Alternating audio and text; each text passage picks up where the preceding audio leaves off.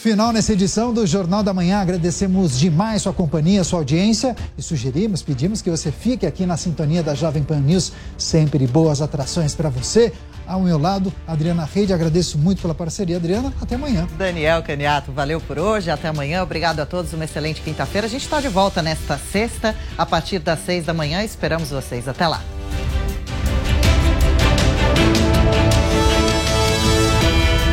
A opinião dos nossos comentaristas não reflete necessariamente a opinião do Grupo Jovem Pan de Comunicação. Realização Jovem Pan News. Jovem Pan News. Jovem Pan. A Jovem Pan está com você em todos os lugares e em todos os momentos. De manhã, informação e opinião na medida para começar o dia do jeito certo. Bom dia, ouvinte da Jovem Pan. A partir de agora, manchetes do Jornal da Manhã. No começo da tarde, a equipe de esportes da Jovem Pan entra em campo com você. Olá, estamos juntos mais uma vez para mais uma edição do nosso Esporte. Para analisar os lances polêmicos e discutir à vontade. Não é porque o mundo aplaude que o cara tem razão em tudo, Flávio. Ao longo do dia, nossos repórteres não deixam escapar nada. O ministro da Educação é contra os principais assuntos. A notícia de última hora. A gasolina vai voltar a subir. E aquilo que mexe com a sua rotina. As fortes chuvas que atingiram. Tudo passa pelo microfone da Jovem Pan. Viu só? A Jovem Pan está com você o tempo todo, em som e imagem. Acesse jovempan.com.br. Baixe o aplicativo da Pan e se inscreva nos nossos canais no YouTube. Jovem Pan. Futebol na Jovem Pan. Um show de informação e opinião. Aqui, a mais vibrante transmissão com a palavra de quem faz o jogo e a emoção da bola rolando. Entre em campo na sintonia do melhor time de esportes do rádio brasileiro.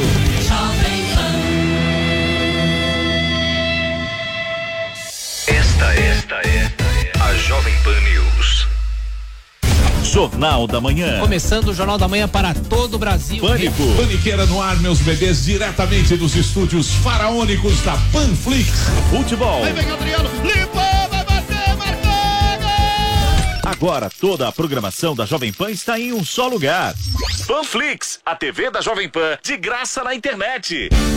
Baixe grátis na App Store ou no Google Play. Panflix, assista onde estiver, na hora que quiser. Jovem Pan News. Rede Jovem Pan News. A informação com a agilidade que você precisa. A notícia que você quer saber. A notícia que você precisa saber. 24 horas com você. No seu rádio e na internet. Jovem Pan. Todo dia você confere o melhor do humor, a música que você curte e informação com quem tem opinião de verdade. Mas nem sempre dá para escutar o programa que você quer no horário que passa, não é?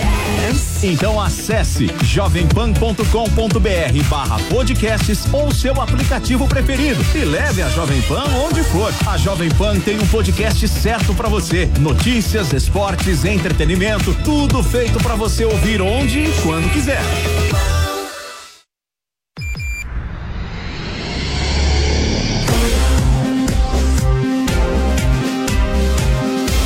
Esta é a Jovem Pan News. A rede da informação.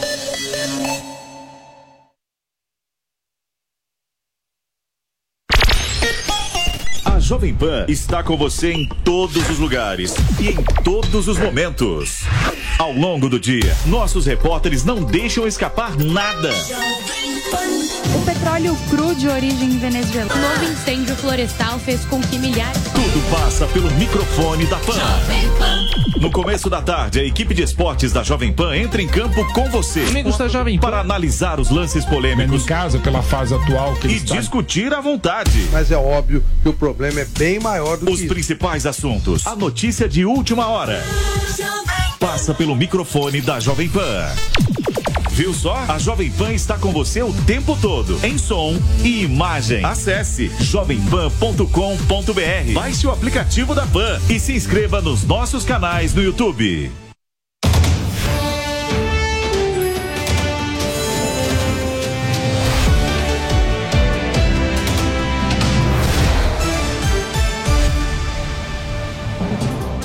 Olá, bom dia. Agora são 10 horas e 5 minutos. Seja bem-vinda, seja bem-vindo ao Jornal da Manhã, segunda edição. Hoje é quinta-feira, 2 de março de 2023.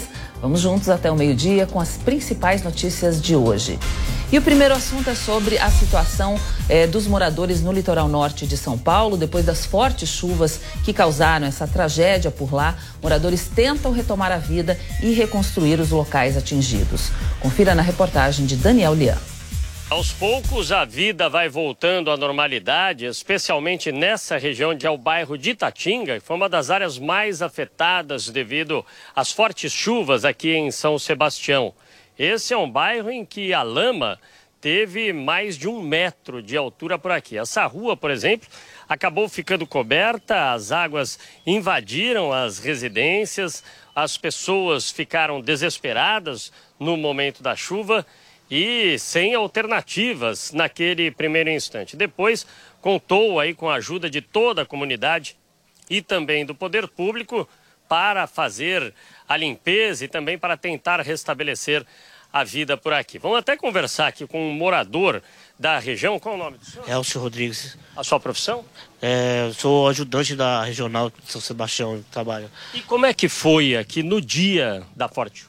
É, foi bastante, né? É, o pessoal ficou bastante apavorado, né? Mas graças a Deus nós conseguimos normalizar tudo. Tanto que nós já tá limpando os bueiros para tá, né? As águas tá correndo normal. Através dessa chuva também, o povo também ficou um pouco com medo de, de haver desabamento, né? Mas graças a Deus não aconteceu nada e nós estamos aí, né? Para estar tá cada vez mais é, melhorando na situação, mas agora está tudo normal, né? Agora a lama chegou a cobrir carros aqui, também invadir as residências. Sim, sim, sim. É, chegou até dois metros, e tem casa que né, perdeu praticamente quase tudo, né? Por causa das lamas, das águas.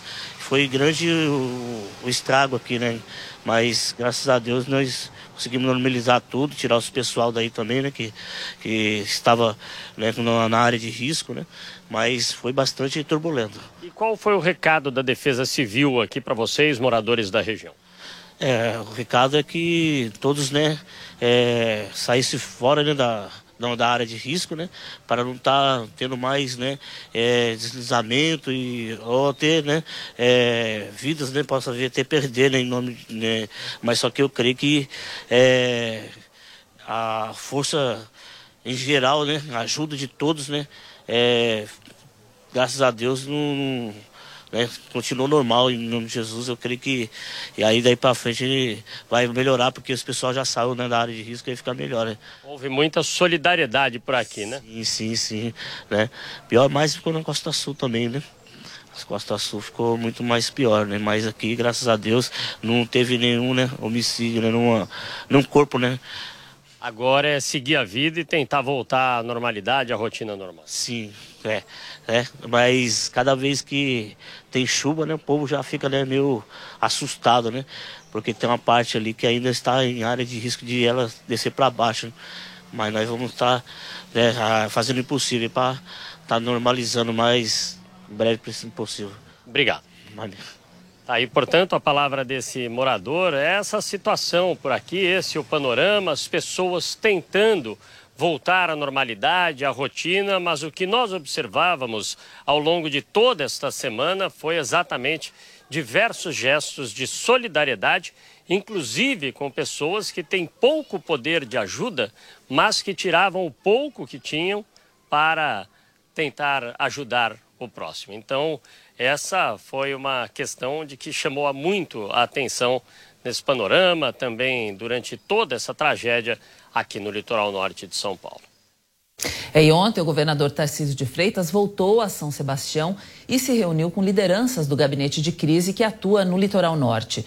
O objetivo do encontro foi definir as próximas estratégias de trabalho das equipes que seguem na região. O governador também visitou as obras da rodovia Mogi Bertioga, que foi interditada devido aos estragos causados pelas chuvas. De acordo com Tarcísio, a liberação parcial da rodovia deve ser antecipada para o fim deste mês. Antes, o prazo inicial para o desbloqueio era de dois meses. O IBGE encerrou a coleta do Censo Demográfico 2022 após sete meses de apuração. Esse tempo é mais do que o dobro do tempo previsto. Agora, os primeiros resultados devem ser divulgados no fim do mês de abril. A repórter Luciana Verdolim, direto de Brasília, fala com a gente agora para contar mais detalhes aí sobre esse censo. Bom dia, Lu, seja bem-vinda. É, por que, que esse levantamento demorou tanto tempo para ser realizado, Lu? Bom dia, Cláudia. Bom dia a todos. Olha, era para levar cerca de dois meses, mas ah, houve durante todo o processo de, do censo 2022 reclamações de falta de pessoal e também um orçamento bastante apertado. Até por conta disso, só agora no último dia 28 a coleta de dados foi encerrada. Só para a gente ter uma ideia, foram mais de 189 milhões de pessoas respondendo ao censo, o que equivale a 91% da população brasileira recenseada. Mas, segundo o órgão, o IBGE, ainda não dá para fazer muitas avaliações com esses dados. Terminada a coleta, agora é preciso fazer a apuração, a análise de todas essas informações que estão com o IBGE nesse momento. Depois da coleta, começa a análise de dados e os primeiros resultados, a expectativa é de que sejam anunciados a partir de abril. O que, que vai acontecer a partir de agora? checagem, verificação e refinamento dos dados dessa coleta. Até por conta disso, algumas famílias ainda vão ser, vão ser chamadas aí a responder algumas perguntas. Haverá necessidade de confirmação de alguns dados em algumas cidades brasileiras, por isso o trabalho está longe do fim. Segundo a ministra do Planejamento, Simone Tebet, o censo é importante até para definir políticas públicas mais focalizadas, saber onde é necessário construir uma escola, um hospital, quais são as demandas e quais são os problemas nas cidades brasileiras. Ainda de acordo com a ministra do Planejamento, ao se conhecer com clareza quantos somos em cada município, como cada um dos brasileiros vive, como são as famílias, as realidades, é mais fácil para o governo definir políticas em áreas como saúde, educação, benefícios sociais, infraestrutura urbana, logística e tecnologia. Muito obrigada, Ilu, pelas suas informações. A Lu que volta daqui a pouco com outros destaques para a gente também. Vamos chamar logo o Diogo Schelp, que vai comentar os principais assuntos desta quinta-feira. Bom dia, Diogo, seja bem-vindo. É, como a Luciana falou, o censo é importante para definir políticas públicas, né? Decidir onde vai se construir uma escola, um hospital, um posto de saúde. Então, é importante saber essas informações todas antes, né? Essencial para um país ter informações sobre a sua população. Né? Isso determina pesquisas na área de economia, determina políticas públicas, investimentos em algumas áreas e não em outras, porque além de saber a contagem da população, tem-se informação também sobre é, questões como a renda das pessoas, questões como a declaração de raça, enfim, é fundamental, Cláudia. E aproveitando, eu acabei dando bom dia para você e para todos, e lembrando também que houve né, uma polêmica recente, porque é, o governo ia mudar, inclusive, a distribuição de recursos para os municípios com base em uma, um divulgamento parcial da contagem populacional, do censo que havia sido feito. O STF decidiu que isso não podia acontecer. E o que vai ocorrer na prática é, de fato, quando se tiver uma dimensão real do tamanho da população nos municípios, é que alguns deles vão receber menos recursos, porque isso é proporcional à população, porque perderam população, diminuíram de tamanho, seja pela migração, seja é, pela baixa é, taxa de natalidade, enquanto outros cresceram em população e vão acabar recebendo uma fatia maior. Enfim, é apenas um exemplo da importância do censo e da importância das pessoas abrirem suas casas para falar com os recenseadores. Bom, o presidente Lula hoje tem vários compromissos com ministros no Palácio do Planalto. Quem está acompanhando essa agenda do presidente é o repórter Bruno Pinheiro. Bem-vindo, Bruno. Um bom dia para você. Como está a agenda do presidente Lula hoje? Agenda cheia, né, Cláudia? Com várias articulações. A você um ótimo dia. Aos nossos analistas, sempre uma honra, uma alegria, uma satisfação. Lula, que tem esse compromisso às 11 horas da manhã.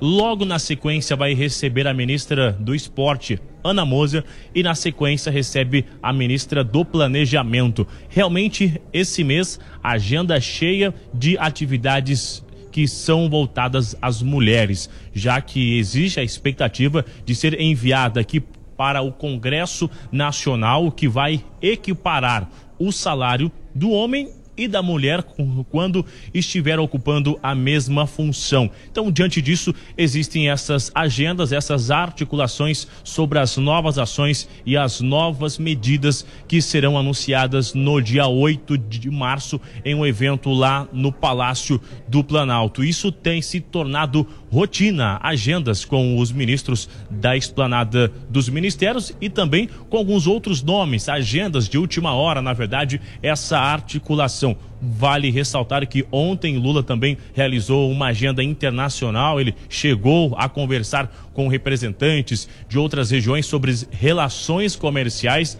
e também essa retomada da diplomacia, que é vista como muito importante no Itamaraty Neste momento, então, a gente vê uma retomada, um novo lançamento hoje às 11 horas da manhã e logo na sequência uma agenda econômica com a ministra do Planejamento. A gente continua acompanhando e essas articulações que refletem diretamente aqui no Congresso Nacional. Hoje é uma quinta-feira, ainda assim ainda tem muita gente aqui, reunião de um lado e do outro, na tentativa de ficar atento ao que será enviado lá do Palácio do Planalto, aqui no Congresso Nacional. A orientação aos aliados do governo Lula é não se aventurar, não se arriscar, é levantar um diálogo e aí sim, só quando tiver um cenário que é confortável, enviar em plenário para colocar em votação os assuntos que são de interesse do governo federal. Cláudia.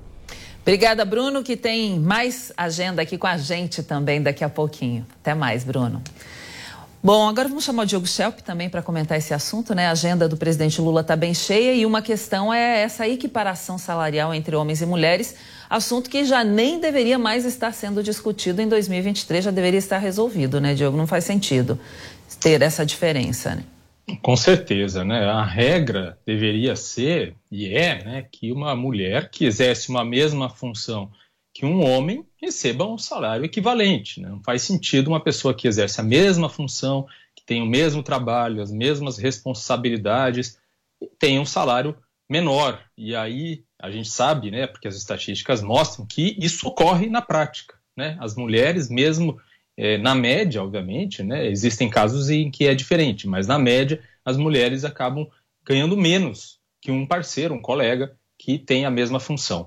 É interessante saber os detalhes desse projeto que o Lula está defendendo, porque no ano passado houve a, o a, sancionamento, né, a sanção de, um, de uma lei também, no ano passado, do, do, do Congresso, pelo presidente Jair Bolsonaro na ocasião, que também tratava sobre equiparação salarial para homens e mulheres na mesma função. O que Lula disse recentemente, mas aí os detalhes não estão disponíveis, é que aquela regra não era boa, da maneira como foi colocada, ela permitia brechas, enfim, não chegava ao objetivo alcançado. Então a gente precisa esperar qual é o detalhe, qual é de fato a mudança, a melhoria que ele pretende fazer para que isso realmente na prática funcione.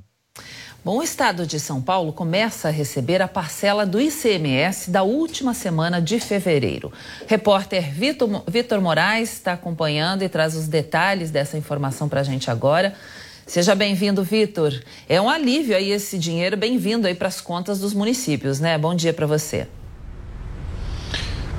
Com certeza, Cláudia. É um alívio financeiro, né? Principalmente para as empresas localizadas no litoral norte de São Paulo em cidades como Guarujá, Bertioga, São Sebastião, Caraguatatuba, Ilhabela e Ubatuba. Então hoje ficou definido, né? O governador do estado, Tarcísio de Freitas, anunciou aí o, a, a prorrogação do pagamento do ICMS por parte de empresas é, que estão localizadas aí nessas regiões que foram fortemente atingidas, que foram muito atingidas é, pelas chuvas agora no último carnaval. Então, o que, que acontece? Essas empresas elas vão poder pagar o ICMS referente ao mês de fevereiro somente daqui a seis meses, então no mês de agosto, e assim sucessivamente. Todas essas empresas que foram afetadas vão ter aí 180 dias para recolher o ICMS. É uma medida de estímulo financeiro e também proteção de caixa para todas essas empresas localizadas no litoral norte de São Paulo. Paralelamente a isso, o governo do estado de São Paulo também pediu a prorrogação é, do pagamento de alguns tributos federais, como por exemplo o Simples Nacional. Também nessa quarta-feira, o governador Tarcísio de Freitas se reuniu ali com o gabinete de crise do estado de São Paulo para discutir, para falar sobre algumas ações aí, é, sobre a recuperação de infraestrutura e também apoio a todas essas pessoas, a todas essas famílias que perderam tudo é, durante essa tragédia. Uma das medidas é justamente a transferência de pessoas desabrigadas e desalojadas que estão em abrigos temporários para a rede hoteleira do litoral norte. É, ao todo foram disponibilizados 4 mil leitos e que vão receber aí moradores é, por pelo menos 30 dias. Todo o custo dessa operação vai ser é, da iniciativa privada. Então, mais uma boa notícia, mais um alento, né, mais uma atitude para minimizar aí todos os danos que a, aconteceram agora durante esse período. O governo de São Paulo também reforçou o compromisso de erguer novos conjuntos habitacionais para esses moradores que estão ainda em áreas de risco e a gente sabe que são muitos moradores pelos próximos 180 dias. Cláudia. É, toda ajuda é bem-vinda né, para essa população. Obrigada aí, Vitor, pelas suas informações. Bom trabalho por aí. Um grupo da reforma tributária se reuniu na Câmara dos Deputados para votar o plano de trabalho do relator. Frente a frente estavam aliados e opositores. A repórter Paula Lobão tem mais detalhes sobre essa discussão. O grupo da reforma tributária na Câmara dos Deputados se reuniu na tarde desta quarta-feira para votar o plano de trabalho do relator, o deputado Aguinaldo Ribeiro. Ficou definido que o grupo vai se reunir sempre às terças e quartas-feiras, às duas e meia da tarde. Os trabalhos prosseguem na próxima semana, com a presença do secretário extraordinário da Reforma Tributária do Ministério da Fazenda, Bernard Api, que é quem está coordenando os diálogos com o governo federal.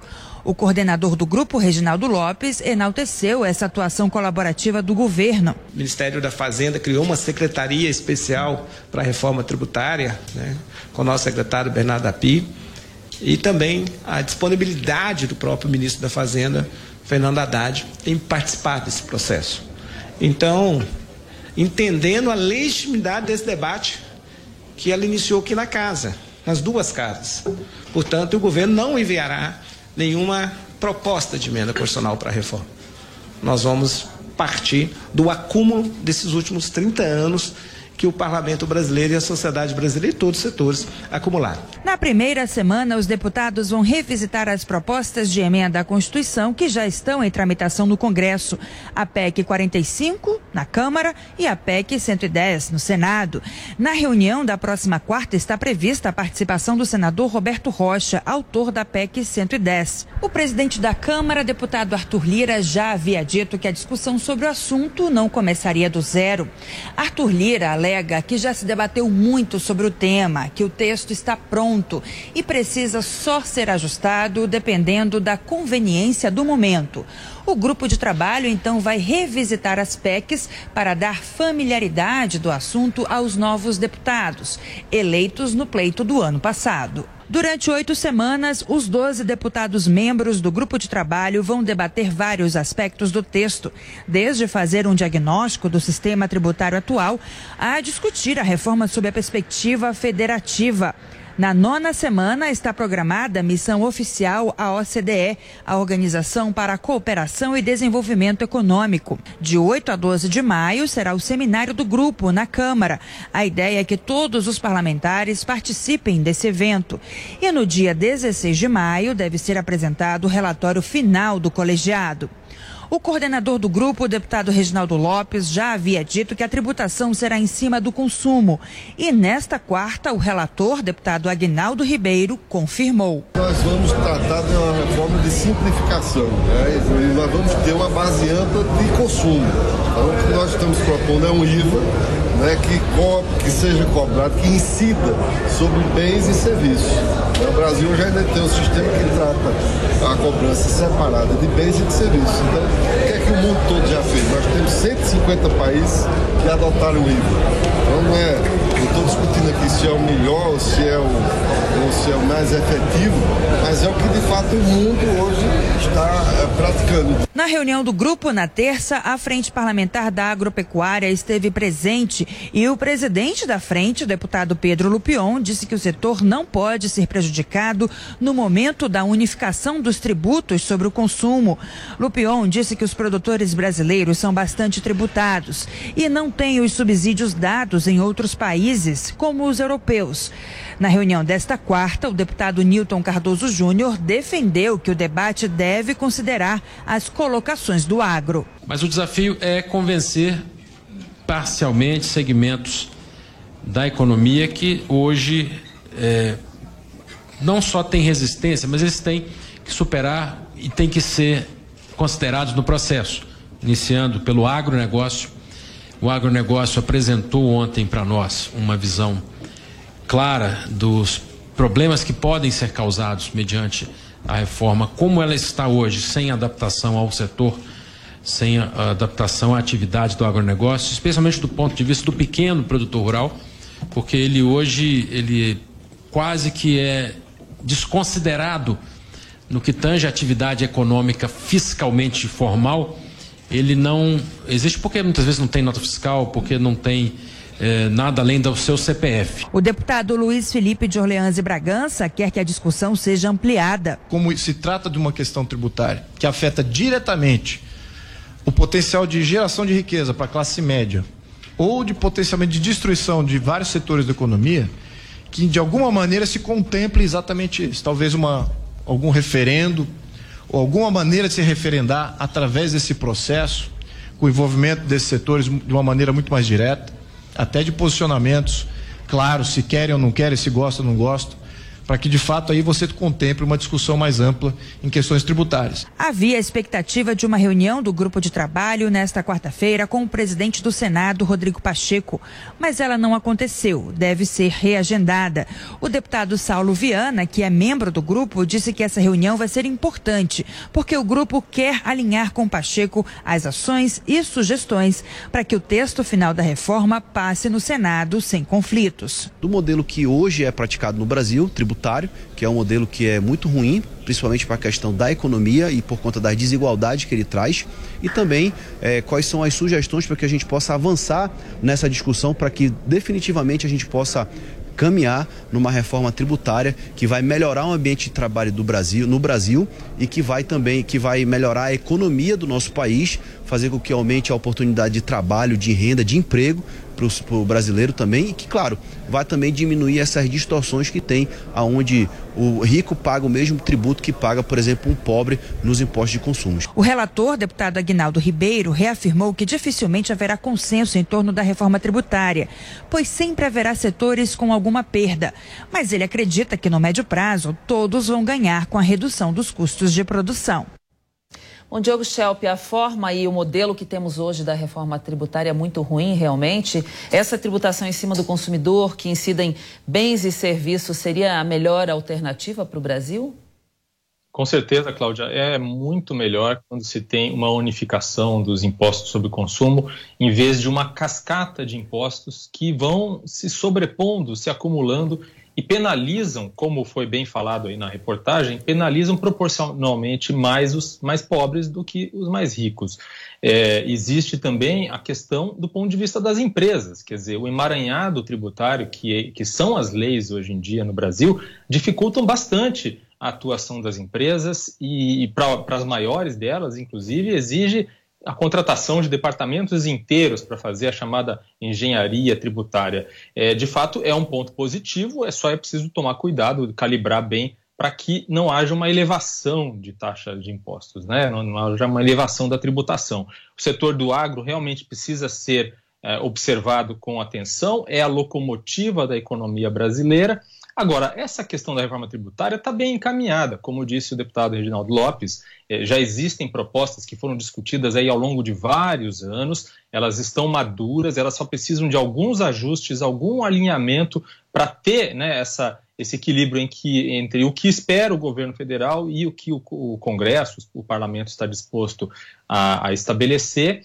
Agora, fazer isso por meio de referendo, como foi sugerido, consultar a população, não faz sentido. A gente vota nos parlamentares para serem nossos representantes e discutirem as questões do ponto de vista técnico. Trata-se de algo muito complexo para submeter à aprovação popular. Fazer isso é como no passado, é fazer uma espécie de populismo de referendos, né? como foi feito, por exemplo, no referendo das armas, que, como a gente viu, não deu em nada. O Ministério de Minas e Energia pediu à Petrobras que suspenda a venda de ativos por 90 dias. Repórter Matheus Coelzer, direto do Rio de Janeiro, conta os detalhes, explica essa história aí pra gente. Matheus, por que o Ministério pediu essa suspensão? Bom dia, bem-vindo. Olá, Cláudia. Bom dia para você também, a todos que nos acompanham aqui no Jornal da Manhã. Como você falou, né, o Ministério de Minas e Energia, então, faz essa solicitação pedindo que deixem de ser vendidos né, os ativos da Petrobras, da estatal, por um período de 90 dias. Esse assunto ele já vem sendo tratado no momento em que se tinha a troca de governo, né, quando se falava na questão de termos aí o presidente Luiz Inácio Lula da Silva como eleito, porque se teve diversas mudanças na época da estatal quando estava no na época com o presidente, o ex-presidente Jair Bolsonaro. Todo esse aspecto agora trazido, né, é, em relação a esse caso tem tido divergências, principalmente sobre essa ideia né, de proibir então essa venda de ativos, porque segundo o presidente Luiz Inácio Lula da Silva, essa venda seria muito mais em prol de quitar dívidas da, dívidas da estatal da Petrobras e não em prol da questão dos biocombustíveis e mais focado nessa questão. Se falava muito antes do presidente Luiz Inácio Lula da Silva ter assumido, né, que haveria uma, uma mudança né, na estratégia, na, na questão toda da Petrobras no que diz respeito ao plano de atuação. E agora então mais ministros estão também participando desse momento, nesse movimento, né, que visa mudar essa questão que está já implantada há bastante tempo. Tivemos agora também ontem, né, trouxemos essas informações aqui no Jornal da Manhã a respeito também do aumento dos combustíveis, se teve a incidência agora do PIS e do COFINS no momento que nós tínhamos no comando o presidente Jair Bolsonaro, esses é, esses impostos não estavam sendo tributados, ou seja, um momento com muitas mudanças é, em relação à estatal, agora com esse posicionamento que deve valer por 90 dias. E os especialistas também veio falando sobre essa questão que o presidente Luiz Inácio Lula da Silva já tinha colocado isso na época da equipe de transição, que ele almejava mudanças e agora então colocou é, essa, esse posicionamento, falando muito mais também sobre a questão dos biocombustíveis, investimentos nisso, em detrimento dessa, desse envolvimento desse pagamento é, dos dividendos com os acionistas. A gente no ano passado passado teve uma troca aí também na presidência, no conselho deliberativo e administrativo, que segundo essa nova gestão também teve alguns impactos consideráveis. E agora então essa mudança aí que tem uma grande repercussão e a gente vai seguir acompanhando, Cláudio. Obrigada aí, Matheus Coelzer, pelas suas informações. Até mais tarde. Bom, Diogo Schelp, aí a gente viu essa medida do Ministério das Minas e Energia, que pede que a Petrobras suspenda essa venda de ativos por 90 dias. Qual deve ser o reflexo disso? Pois é, olha, a gente estava conversando hoje de manhã, aqui no Jornal da Manhã, com o Adriano Pires, consultor da área de energia, e ele estava explicando que a, o refino, por exemplo, quando a gente se fala em venda de ativos, muitas vezes está se falando de refinarias, né? O refino não deveria ser a atividade principal ou um foco da Petrobras. A Petrobras tem aí, tem a maior parte do refino no Brasil, mas todo o investimento que foi feito desde a década 2000 até agora, em refino pela Petrobras, foi um investimento ineficiente, ou seja, não conseguiu alcançar a autossuficiência em refino para o petróleo que é extraído no Brasil é, e foi um gasto muito alto. Então, ele apresentou ali dados bastante contundentes, mostrando que deixar isso na mão da iniciativa privada é melhor para que, inclusive, a Petrobras possa se concentrar naquilo que faz de melhor, que é justamente a questão da extração. Então, esse é um ponto. Mas esse governo é contra a privatização ou contra passar para a mão da iniciativa privada qualquer ativo, mesmo que seja um ativo de uma, uma estatal de economia mista, como é a Petrobras. É, é, é, realmente algo que já era esperado, estava sendo falado desde o ano passado, ou seja, não é nenhuma surpresa, mas obviamente que do ponto de vista do mercado, do ponto de vista inclusive é, dos benefícios que podem trazer para a população, não é me o melhor caminho. É uma suspensão parcial, mas o que se vislumbra é que o governo vai resistir à venda de ativos também depois desse prazo estabelecido. Vamos dar um tempo agora nas notícias de Brasília. Vamos saber a previsão do tempo com a Paula Nobre para essa quinta-feira aí para todo o Brasil. Bom dia, Paula, seja bem-vinda. Oi, Cláudia. Vamos dar um tempo para o tempo? Para a moça do tempo? Vamos falar Vamos. de previsão do tempo aqui no Jornal da Manhã, segunda edição, Cláudia. E a gente já começa falando uma boa notícia para pessoas que moram ali em regiões litorâneas aqui de São Paulo, que a chuva diminui entre hoje e amanhã, sistema de baixa pressão, frente fria, tudo foi embora, ainda bem, ufa. E essa chuva diminui, evitando agora os riscos para deslizamentos de terra. Então, esse risco cai bastante a partir de hoje. Pode até haver uma pancada de chuva ou outra, mas nada comparado ao que foi o fim do mês de fevereiro, que realmente foi catastrófico, uma calamidade mesmo que aconteceu no litoral norte de São Paulo. Hoje chove em praticamente todo o Brasil, mas uma condição muito típica de verão. Estamos no verão mesmo, Cláudia, não tem jeito. Então, tem calor, tem chuva no fim do dia, mas não tem nenhum sistema provocando uma chuva muito intensa no Brasil. As temperaturas é que são o grande destaque para hoje. Tem temperatura acima dos 30 graus em praticamente todas as regiões. Aliás, em todas as regiões. Máxima de 30 graus em Campo Grande, máxima de 34 em Cuiabá, 32 graus de máxima ali na região de Rio Branco. Temos 33 para você que está em BH. Porto Alegre sem chuva para hoje, muito calor, máxima de 33 graus. Ainda muito quente Porto Alegre, Rio Grande do Sul, que vem passando aí uma condição de calor extremo, temperatura muito alta, umidade relativa do ar bem baixa também por lá e a gente, de fato, continua monitorando essa condição. Você falou aí que chove em praticamente todo o Brasil. Aqui na capital paulista também vai acontecer isso hoje, porque a gente amanheceu com um dia sol tão bonito, Amanhecer parecendo lindo. que ficaria assim o dia todo. Não vai ser isso, então. Foi amanhecer bem bonito. Vai ficar exatamente dessa forma, Cláudia. Vai ficar quente, aquele dia de verão mesmo, que a gente sai, sente aquele calor, aquele tempo bastante abafado, mas tem pancadas de chuva no fim do dia, não tem jeito. Inclusive com possibilidade para queda de granizo em áreas mais do interior do estado de São Paulo. Então, atenção, você que está mais ao norte do estado paulista. Então, aí a gente está falando de região de São José do Rio Preto, Presidente Prudente, mais para o interior aqui também, mais próximo, região de Campinas também também com possibilidade para queda de granizo para hoje. E temperaturas muito altas ainda, Cláudia. Máxima de 32 graus para hoje, quinta-feira. Amanhã, máxima de 31. Fim de semana deve ser quente aqui na capital paulista, com 31 graus de máxima para sábado. E aí temos as águas de março fechando o verão, mas calma que não ainda tem muita água para rolar ainda nesse mês de março por enquanto, Cláudia. Então a dica é sair de guarda-chuva se quiser passear um guarda pouquinho. Guarda-chuva, é isso. Obrigada, Paula, por hoje. Amanhã Até a mais. gente volta a conversar aqui, então. Bom, em uma reunião nesta quarta-feira, o presidente do TSE, o ministro Alexandre de Moraes, criou um grupo de trabalho com as plataformas digitais para fortalecer o combate à desinformação. O ministro também negou o recurso da defesa e manteve a prisão preventiva do ex-ministro da Justiça, Anderson Torres. A repórter Yasmin Costa tem os detalhes. Durante o encontro, o presidente do Tribunal Superior Eleitoral, o ministro Alexandre de Moraes, ele agradeceu o trabalho que foi feito pelas plataformas de redes sociais durante o processo eleitoral do ano passado. Essas empresas são parceiras do TSE no programa permanente de enfrentamento à desinformação.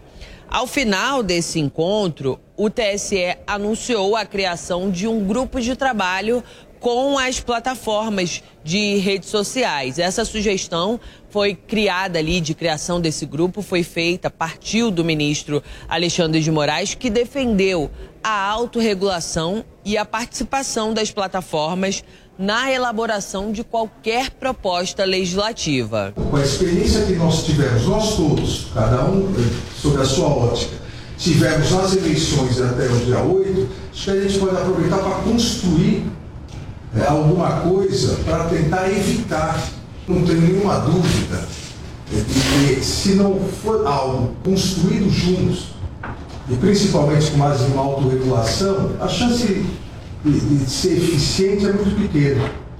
É, porque vocês têm que mostrar para a gente né, os melhores caminhos. Ainda falando do ministro Alexandre de Moraes, o magistrado ele negou um recurso apresentado pela defesa de Anderson Torres e manteve a prisão do ex-secretário de Segurança Pública aqui do Distrito Federal. Torres está preso por suspeitas de omissão durante os atos de vandalismo do dia 8 de janeiro, que resultaram na invasão do sede dos três poderes. Ao pedir a liberdade de Torres, os advogados de defesa argumentaram que não há elementos que liguem Torres aos atos de vandalismo. Mas o ministro Alexandre de Moraes, ele argumentou o seguinte, que as investigações feitas até agora mostram, no mínimo, que Anderson Torres foi omisso no dia 8. A manifestação do ministro Alexandre de Moraes seguiu um parecer da Procuradoria-Geral da República, inclusive a PGR defendeu a continuidade da prisão e, segundo Moraes, a PGR também apresentou um detalhamento histórico dessas omissões de Torres que ainda está sendo investigada.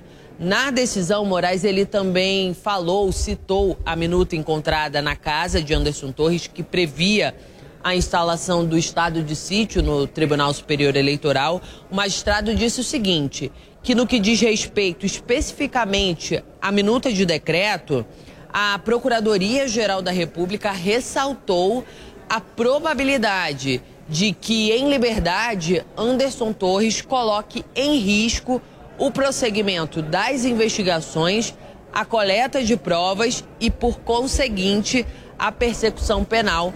E por isso o ministro também falou que é preciso manter Torres na prisão. De Brasília, Yasmin Costa. Diogo Schelp, aí o ex-ministro da Justiça, Anderson Torres, continua preso, né? Qual deve ser o destino futuro dele? Bom, ele continua sendo investigado, não é? E, de fato, houve essa, esse embate aí entre a defesa de Anderson Torres e a PGR nos argumentos né, para manutenção ou não da sua prisão. A defesa de Anderson Torres dizia que Anderson Torres eh, não tinha ali elementos para afirmar que ele havia sido omisso e também eh, apontou o fato de que ele não representava um risco eh, para as provas, para a investigação e assim por diante. No entanto, a PGR lembrou que, além dele ter recebido né, essa essa minuta, de existir essa minuta na casa dele, uma minuta que defendia o Estado de Defesa, a posição do Estado de Defesa no TSE, é, que essa minuta, inclusive, estava muito bem guardada numa pasta, junto com, inclusive, fotos de família, imagem religiosa, e que não parecia ser algo que fosse ser descartado, como havia afirmado a defesa de Anderson Torres. Além disso, o fato de que ele deixou nos Estados Unidos, antes de voltar para o Brasil, o celular que deveria ter sido entregue para a polícia para que fosse periciado e também é, avaliado aí nessas investigações. E o Alexandre de Moraes acatou esses argumentos da PGR e ainda lançou essa pequena bomba, né, dizendo que pelo menos no dia 8 Anderson Torres havia sido omisso. Então a situação, pelo visto, não está muito boa para o ex-secretário é, de Segurança do Distrito Federal e ex-ministro da Justiça Jair Bolsonaro. Bom, no mês internacional das mulheres, o governo federal prepara medidas voltadas para a equiparação salarial. Confira os destaques com a repórter Lívia Zanolini.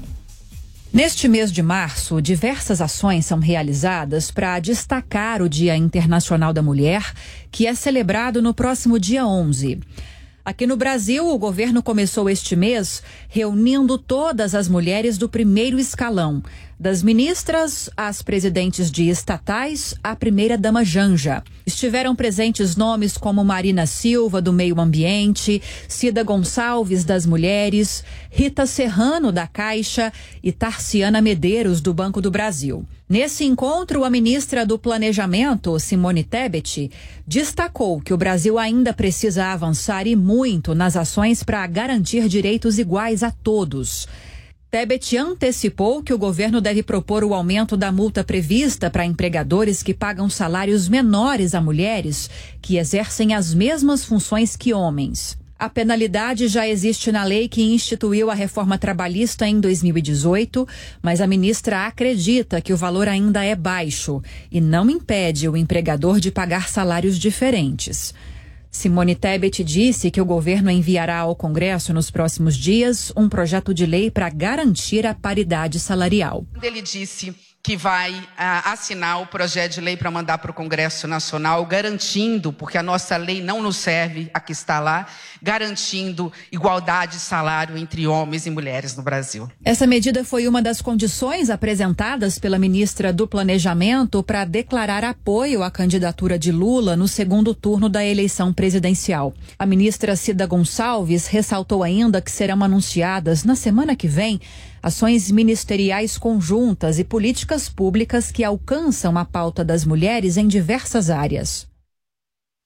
Bom, o Partido Liberal do ex-presidente Jair Bolsonaro se reuniu nesta quarta-feira para articular estratégias da oposição no Congresso Nacional.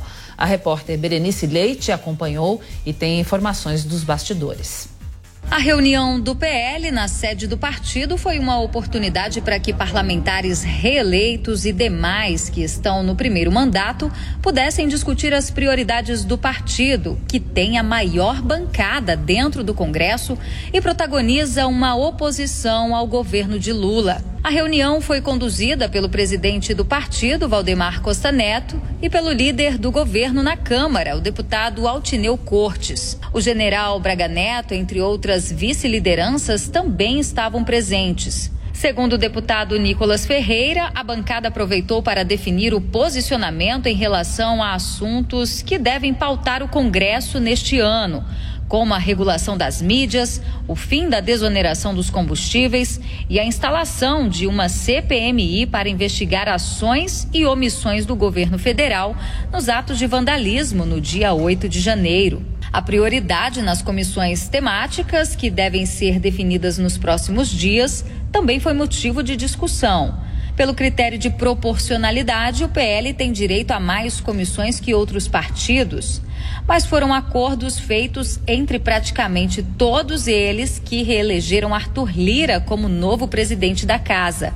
E agora, a legenda deve abrir mão da presidência de comissões importantes, como a de Constituição e Justiça. Mas, para o PL não perder espaço na casa, a legenda pretende estar presente em todas as comissões e está de olho no comando de duas delas a de controle e finanças e a de segurança pública, o que, do ponto de vista fiscalizador, vem a calhar com o posicionamento do partido como explica a deputada federal Carla Zambelli. Uma das prioridades é fiscalização e controle, por conta de ser a única comissão que você pode é, chamar qualquer ministro, né?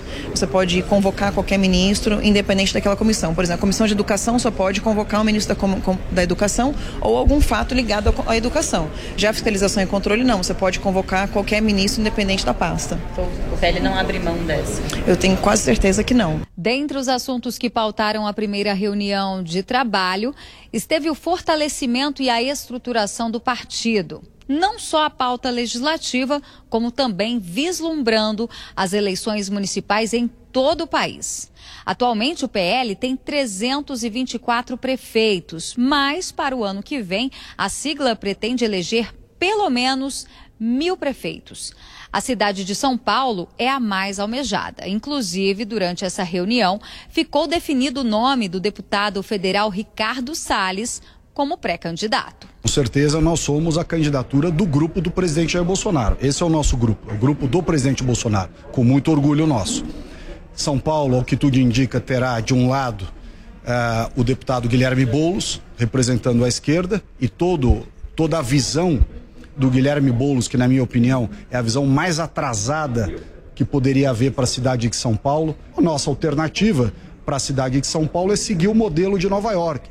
São Paulo adotar o modelo do prefeito Rudolf Giuliani, que foi o modelo do tolerância zero, de arrumar todas as janelas quebradas. Né? Em inglês, esse é o nome uh, do princípio que regia a administração do Rudolf Giuliani e que resolveu os problemas da cidade de Nova York. Uma cidade que colocou nas suas prioridades a lei, a ordem, o respeito à coisa pública, a intransigência contra todas as coisas erradas que aconteceu em Nova York. São Paulo está precisando disso. A reunião do PL também falou sobre outros assuntos polêmicos. O deputado Marco Feliciano ponderou, disse que foi um encontro familiar, com direito até a lavar a roupa suja. Há uma conversação com todos para que cheguemos em um denominador comum. O denominador comum é oposição. Se é oposição, temos que tomar um posicionamento como oposição. Fizemos hoje, inclusive, alguns pedidos ao presidente. Um deles foi que nós temos um membro da nossa família que usa uma tornozeleira. Nós temos um membro do, do, do PL que usa uma tornozeleira e isso não é justo. Até porque quando um membro do corpo adoece, o corpo todo adoece. Então pedimos que seja tomada uma providência junto ao presidente Arthur Lira para que ele converse com o ministro do STF para que, para que algo aconteça. O deputado em questão foi eleito para o primeiro mandato, é Zé Trovão. Ele teve a prisão decretada pelo ministro Alexandre de Moraes em setembro de 2021, no âmbito do inquérito dos atos antidemocráticos. Ele já cumpria a prisão domiciliar com uso de tornozeleira eletrônica quando se candidatou e foi eleito com mais de 70 mil votos dos catarinenses. De Brasília, Berenice Leite. Os ex-donos do site Cabum processam o Itaú depois da venda ao Magazine Luiza. O nosso comentarista de negócios, Bruno Meyer, tem os detalhes dessa informação para a gente. Bem-vindo, Bruno. Esse é um caso aí que tem mexido com o mundo dos negócios, né? Muito, mexido bastante. Cláudia, bom dia para você. Bom dia a todos que nos acompanham aqui no Jornal da Manhã, segunda edição. É um caso, Cláudia, que engloba o maior banco privado do país, o Itaú, uma varejista, o Magazine Luiza, e um dos precursores em esportes eletrônicos do país, o Cabum. É muita gente envolvida, então vou começar pelo Cabum. Os fundadores do Cabum, que é um site aí de comércio eletrônico, focado muito para gamers, para a comunidade geek, os fundadores eles entraram na Justiça de São Paulo afirmando que o Itaú favoreceu o Magazine Luiza no processo de venda do negócio. Vamos voltar um pouquinho a esse negócio. Em julho de 2021, o Magazine Luiza fez a maior aquisição da sua história. Comprou o Cabum por um bilhão de reais em dinheiro e mais 125 milhões em ações da varejista, o que daria na época praticamente 2 bilhões e meio de reais, num ano em que a empresa, o Magalu, estava muito bem na bolsa, cotado a mais de 20, 21, 23 reais. Acontece que o Cabum, então, na verdade, o Cabum, ele seria comprado por 3 bilhões e 500 milhões de reais, um grande negócio brasileiro, evidentemente, pelas cifras alcançadas ali. Acontece que as ações do Magazine Luiza desabaram nos dois últimos anos. Foi de 20, 21, 22, chegou a R$ 23,90 e caiu ultimamente daí a dois, três reais, reais. Aliás, nesta última quarta-feira, ontem, a Magazine Luiza foi uma das maiores perdas do dia, com uma queda de mais de 8%, cotado a R$ 3,23.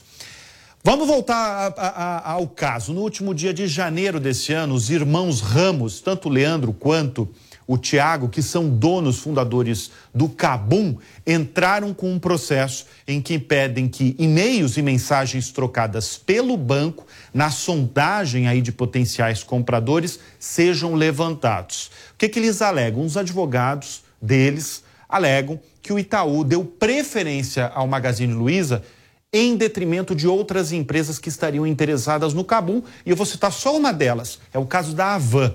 O empresário Luciano Hang foi citado no documento como potencial interessado do Cabum. Inclusive, ele teria ligado para os irmãos fundadores do Cabum para falar desse interesse.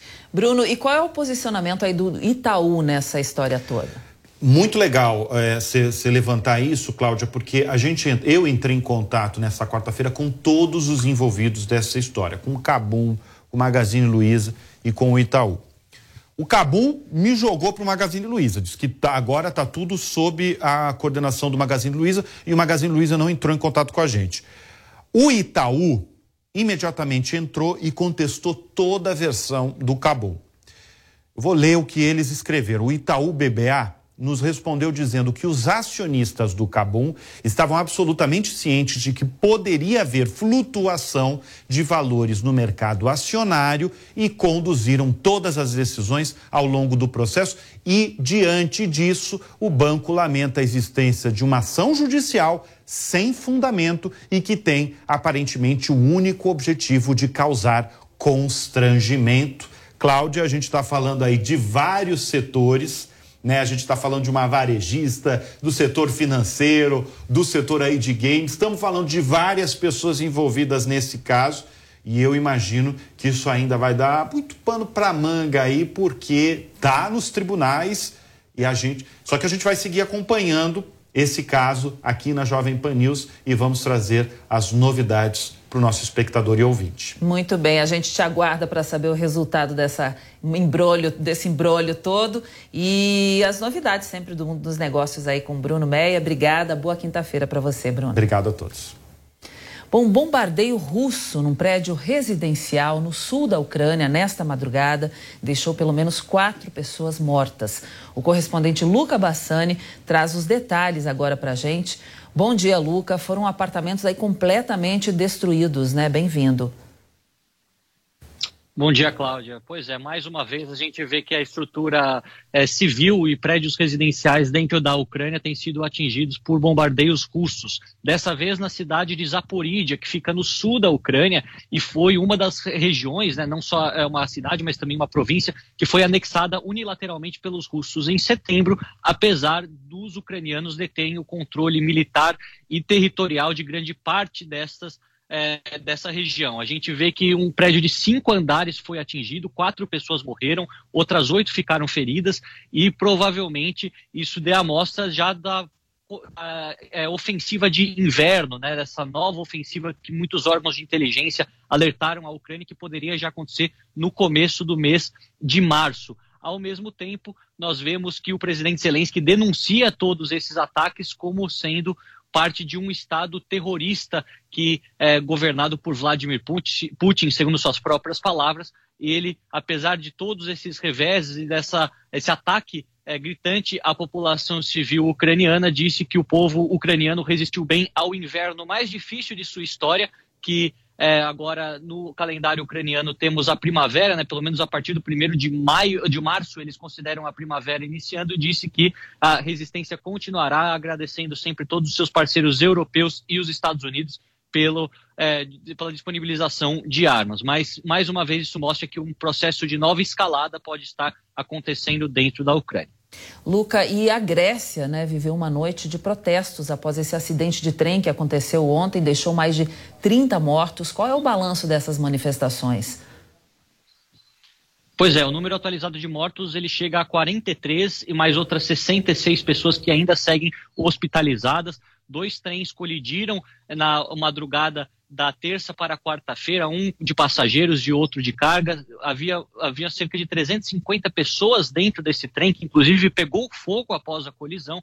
O primeiro-ministro Kyriakos Mitsotakis esteve no local e disse que foi falha humana, negligência tanto dos trabalhadores que deixaram os trens andarem mesmo, no mesmo trilho por vários quilômetros sem avisar os condutores, ao mesmo tempo que os sistemas de alarme sistemas de segurança estão defasados, o que fez com que muitos jovens se reunissem na capital Atenas e protestassem na frente do Ministério dos Transportes e também da é, da sede de onde é, é, organizado todo o sistema de trens do país. Confrontos com a polícia foram observados, muito gás lacrimogênio, também é, pessoas jogando pedras na cavalaria dos policiais, nesse que é um apelo da população para que os governantes prestem mais atenção na infraestrutura dos transportes, principalmente os trens, que, segundo muitos, está é, desatualizado e não segue os padrões de segurança necessários para fazer esse transporte de tantas pessoas, lembrando até que grande parte das vítimas eram jovens que aproveitavam o feriado prolongado na capital Atenas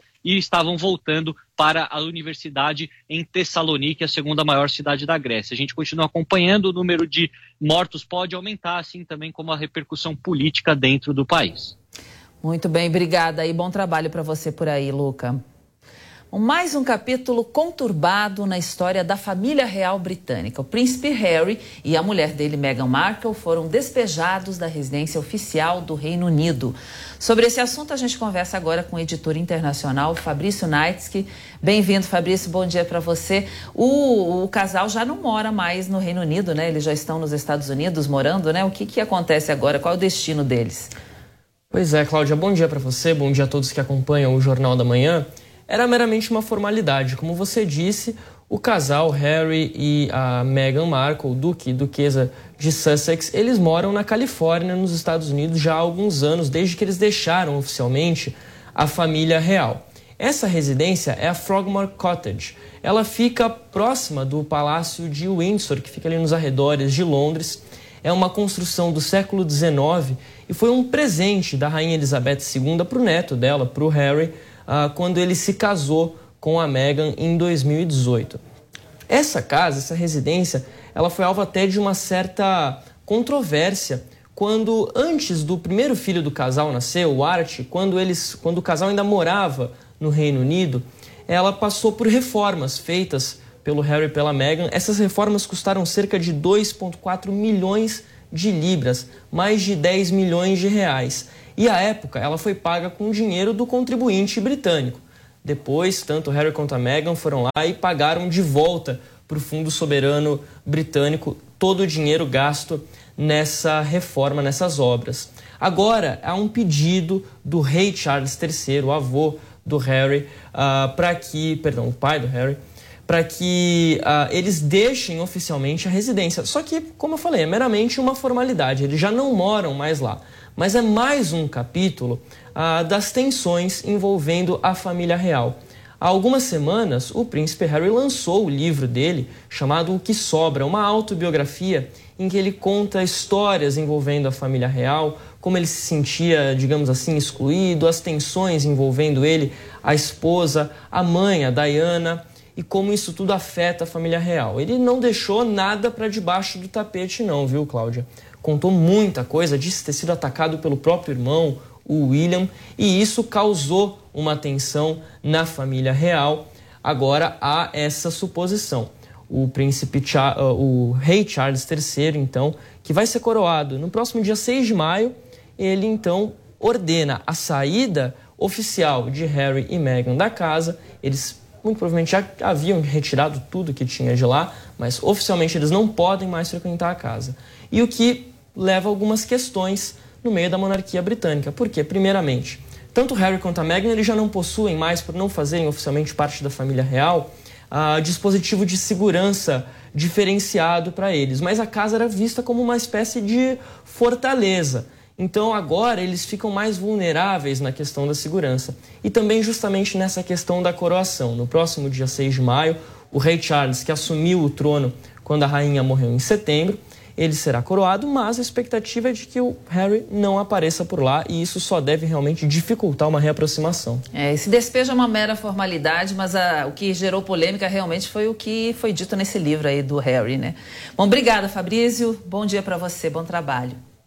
Hora certa na PAN agora, 11 e 2. Jovem Pan News. Jovem Pan. A Jovem Pan está com você em todos os lugares e em todos os momentos. De manhã, informação e opinião na medida para começar o dia do jeito certo. Bom dia, ouvinte da Jovem Pan. A partir de agora, manchetes do Jornal da Manhã. No começo da tarde, a equipe de esportes da Jovem Pan entra em campo com você. Olá, estamos juntos mais uma vez para mais uma edição do nosso Esporte. Para analisar os lances polêmicos e discutir à vontade. Não é porque o mundo aplaude que o cara tem razão em tudo, Flávio. Ao longo do dia, nossos repórteres não deixam escapar nada. O ministro da Educação é contra os principais assuntos. A notícia de última hora. A gasolina vai voltar a subir. E aquilo que mexe com a sua rotina. As fortes chuvas que atingiram tudo passa pelo microfone da Jovem Pan. Viu só? A Jovem Pan está com você o tempo todo, em som e imagem. Acesse jovempan.com.br, baixe o aplicativo da Pan e se inscreva nos nossos canais no YouTube. Jovem Pan. Jovem Pan News.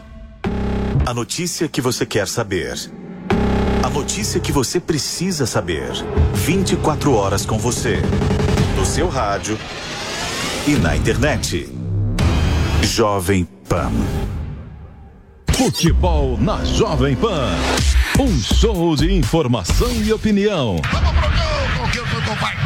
Aqui, a mais vibrante transmissão com a palavra de quem faz o jogo e a emoção da bola rolando. Entre em campo na sintonia do melhor time de esportes do rádio brasileiro. Esta, esta é a Jovem Pan News. Rede Jovem Pan News. A informação com a agilidade que você precisa. Todo dia você confere o melhor do humor, a música que você curte e informação com quem tem opinião de verdade. Mas nem sempre dá para escutar o programa que você quer no horário que passa, não é? Yes. Então acesse jovempan.com.br barra podcasts ou seu aplicativo preferido e leve a Jovem Pan onde for. A Jovem Pan tem um podcast certo para você. Notícias, esportes, entretenimento, tudo feito para você ouvir onde e quando quiser. Jornal da Manhã. Começando o Jornal da Manhã para todo o Brasil. Pânico. Paniqueira no ar, meus bebês, diretamente dos estúdios faraônicos da Panflix. Futebol. Aí vem Adriano, limpou, vai bater, marcou! Agora toda a programação da Jovem Pan está em um só lugar.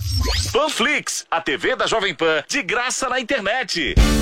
Baixe grátis na App Store ou no Google Play. Panflix, assista onde estiver, na hora que quiser.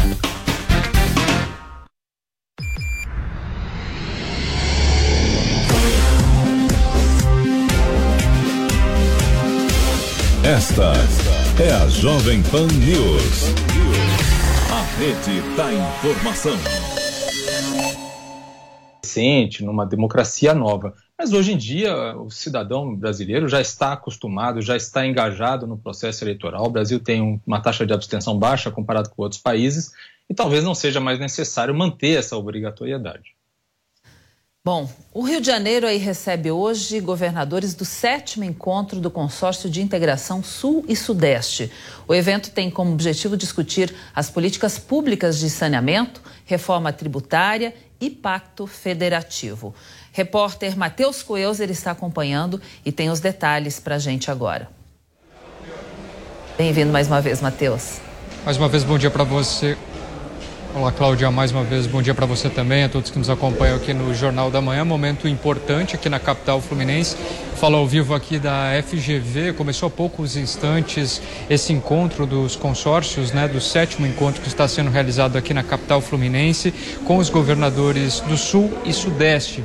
Nesse momento está acontecendo a primeira conferência onde está sendo destacado o assunto do saneamento, mas serão mais de 25 mesas onde serão discutidos também a reforma tributária, questões de saúde e principalmente questões ligadas à economia, tendo em vista que o PIB dessas duas regiões representa 70% dos 119 milhões de brasileiros. No primeiro momento, André Siciliano já se pronunciou e daqui a pouco também se tem expectativa que o governador de São Paulo possa também fazer o seu pronunciamento.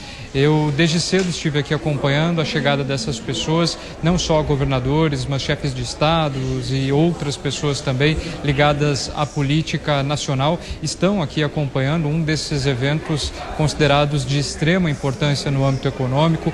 Com a pandemia não se teve a última edição e agora essa retomada. O governador Cláudio Castro considerou esse também um momento de extrema importância e depois de todos os dados que serão apresentado, apresentados ao longo desses dias, será feita uma espécie de carta, um documento que será entregue entre todos os governadores para que se possa traçar e se ter um planejamento de quais ações serão executadas nos próximos meses, nos próximos anos e para que se tenha aí uma congruência, para que se possa ter um alinhamento entre esses estados para que se possa melhorar ainda mais os números. Esse evento começou agora na parte da manhã, vai se estender ao longo do dia, uma movimentação bastante expressiva aqui na sede da FGV em Botafogo, na zona sul do Rio de Janeiro, e a gente vai seguir acompanhando quais serão esses desdobramentos. Quem nos acompanha por imagem imagens. Nesse momento, outros governadores também já começam a chegar na mesa e é justamente isso que a gente vai ficar acompanhando para entender o que, que vai ser exposto, o que, que precisa ser melhorado, quais serão essas alternativas e ao longo desses dias a gente vai ter então esse relatório final, esse parecer. O governador Cláudio Castro já vinha falando sobre a importância desse evento nas últimas semanas e agora então a gente percebe aí muitas pessoas acompanhando o evento aqui em Botafogo, na Zona Sul. Cláudio. Muito bem, Matheus vai continuar acompanhando. Qualquer novidade, ele volta a nos chamar. Obrigada aí por enquanto, Matheus. O vice-presidente Geraldo Alckmin cumpre a agenda no litoral paulista com o programa Minha Casa Minha Vida. São mais de 600 moradias que serão entregues na cidade de Bertioga. Vamos acompanhar aí a fala do Geraldo Alckmin. Brasil na construção e 3 milhões na cadeia produtiva. São 8 milhões de empregos que vão ser gerados. Construção civil é o que mais gera emprego e casa para quem precisa. Nós assinamos esse convênio quando governador com a presidente Dilma, porque já tinha passado, já tinha entrado a presidente Dilma. E ao invés de brigar com a Dilma, nós unimos esforços. Vamos ajudar. Então assinamos para fazer 100 mil casas e apartamentos. Fizemos 120 mil, colocando, Jada, 20 mil reais a mais por moradia, que viabilizou o terreno, porque o terreno é muito caro. Então, 1.500 apartamentos nós colocamos na época 30 milhões de reais naquela época. Aliás, o Iapequino era o diretor do Casa Paulista e hoje é o diretor do CDHU. Quero lembrar também do Silvio Torres, que foi o secretário da Habitação. Deixar um abração para vocês, prefeito Caio vai fazer uma escola aqui perto. A gente está acompanhando do... aí o vice-presidente Geraldo Alckmin falando sobre essa entrega aí de moradias para pessoas do litoral norte. Diogo Schelp, muitos empregos também serão gerados aí com essas construções dessas casas, né? Além de trazer moradia para quem está precisando nesse momento lá. Pois é, essa questão da habitação, a política habitacional, é uma das meninas dos olhos do presidente Lula, né? É um, uma, uma questão que foi tornada aí prioridade, eles consideram, e corretamente, que é um problema sério no Brasil, o déficit habitacional, e o déficit habitacional significa também pessoas que moram em áreas de risco, né? pessoas que vivem em situações é, que podem levar a tragédias, como a gente viu no litoral norte de São Paulo. Por outro lado, considera que é um setor que pode gerar muitos empregos, como falou o Geraldo Alckmin agora, e, portanto, é uma política popular. O Lula, ele governa, assim como governou Bolsonaro também, mas ele governa de olho na popularidade, de olho nas perspectivas eleitorais futuras desde o primeiro dia das eleições. E é por isso que, ainda com dois meses aí de mandato, essa questão da moradia está sendo martelada com tanta intensidade. É claro que as casas já estavam praticamente prontas quando o governo assumiu, né? mas é um, uma sinalização de que haverá mais investimentos nesse setor. Bom, começou a valer nesta quarta-feira a volta dos impostos federais com alíquota de piscofins a 47 centavos por litro de gasolina e a 2 centavos para o etanol. A repórter Yasmin Costa está acompanhando esse assunto e tem os detalhes. A medida provisória precisa ser analisada em um prazo máximo de 120 dias pelo Congresso Nacional. O texto estabelece o retorno dos impostos federais que incidem sobre o álcool e também a gasolina. O valor dos tributos na gasolina será de 47 centavos por litro, sendo 8 centavos em PIS e 38 em COFINS. No etanol, a alíquota será menor, de dois centavos para ambas as contribuições. A medida vale até o final de junho.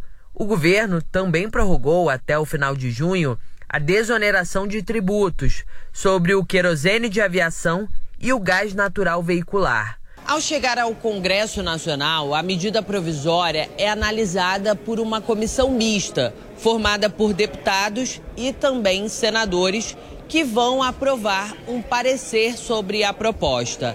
Aprovado esse parecer, o texto segue para o plenário da Câmara dos Deputados, em seguida para o Senado Federal.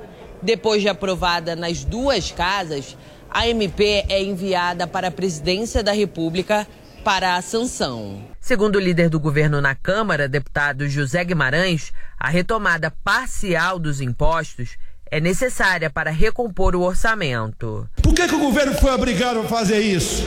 Porque sequer a política de preço da Petrobras pode ser mudada agora, porque nem o conselho foi constituído, só vai ser em abril, que o governo está tomando essa medida para poder honrar, em primeiro lugar, para dizer ao Banco Central e ao país: olha a responsabilidade fiscal desse governo, para poder nós trabalharmos para que as taxas de juro sejam baixadas, porque com elas, com essas taxas altas, não tem crescimento econômico, não tem renda, não tem emprego. Mas parlamentares de oposição criticam a medida. Para o deputado Carlos Jordi, o argumento do governo para a volta da tributação não convence. A partir de hoje, voltam os impostos federais sobre os combustíveis. Um legado do presidente Bolsonaro que desonerou a população desses impostos e agora volta a cobrança por parte do governo federal. E a alegação é que eles precisam arrecadar mais 28,8 bilhões para pagar programas sociais, que é a alegação deles. Uma balela, porque foi aprovada nessa casa aqui no ano passado, a PEC da transição, furando o teto de gastos em quase em 200 bilhões para supostamente pagar esses programas sociais. A medida provisória também prorroga até o dia 30 de junho deste ano a isenção de CID para as operações realizadas com gasolina e zera as alíquotas de PIS e COFINS para querosene de aviação e gás natural veicular. As desonerações somadas ao retorno parcial das alíquotas sobre gasolina e álcool, geram uma perda de 6,6 bilhões de reais de arrecadação, segundo o governo. Como medida fiscal compensatória, a MP prevê que as exportações de petróleo cru realizada pelas empresas serão taxadas em 9,2% até o dia 30 de junho de 2023. O setor de petróleo já vê com preocupação essa medida, que, segundo eles, pode prejudicar a competitividade. O presidente Lula assina hoje a medida provisória do novo programa do Bolsa Família. A repórter Luciana Verdolim está acompanhando e traz os detalhes da cerimônia direto de Brasília. Lu, muitas famílias que estavam aí de fora desse programa vão ser beneficiadas agora? A expectativa é que sim, Cláudia, cerca de 700 mil famílias deverão ser incluídas no programa. A avaliação que se faz é que depois de um pente fino que foi feito no chamado cadastro único, foi identificado um grande número de famílias que recebem hoje o benefício, mas que não atendem a todos os pré-requisitos, principalmente famílias, né? Aquele núcleo familiar de um único integrante, pessoas, uma única pessoa num numa moradia que recebem o benefício integral, o que na avaliação do Ministério do Desenvolvimento Social aponta aí uma série de indícios de irregularidades. Por isso, esse cadastro, esse pente fino vai possibilitar a inclusão de novas famílias que deveriam estar recebendo o benefício, que vai ser de no mínimo mesmo 600 reais por mês. A avaliação também é que vai ser incluído um valor de 150 reais extra nesse benefício para quem tem crianças de até 6 anos na família e um valor de 50 reais para crianças de 7 até adolescentes, ad, jovens adultos de 18 anos. A avaliação que se faz nesse momento é que vai voltar também a necessidade de contrapartidas. As famílias vão ter que apresentar a, a, a comprovação de que as crianças frequentam escolas, a apresentação também de comprovante de vacina, o que tinha sido abandonado nos últimos tempos. A avaliação do governo federal é de que, além de um programa de transferência de renda, é preciso garantir que o Bolsa Família seja também uma forma de retirar as famílias da extrema pobreza. Solenidade está atrasada aqui no Palácio do Planalto, muita gente já esperando. Obrigada, Lua, pelas suas informações. Bom trabalho por aí. Vamos chamar o Diogo Schelp. Aí, Diogo, essa nova medida provisória do Bolsa Família vai beneficiar muito mais gente agora, né? São 700 mil famílias que serão beneficiadas.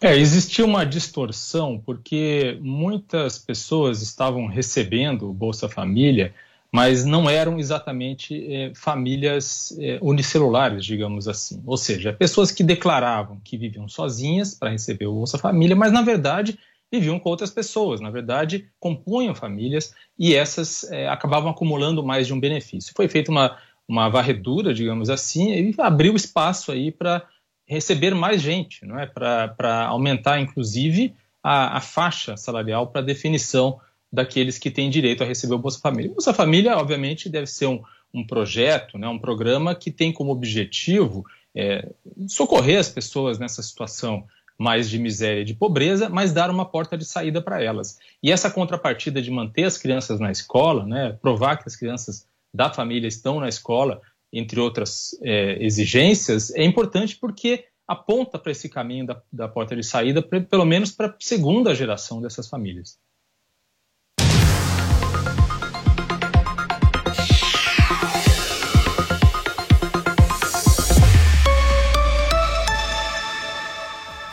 Chegou a hora de saber as notícias do mercado financeiro com Luiz Arthur Nogueira. Bom dia, seja bem-vindo, Luiz.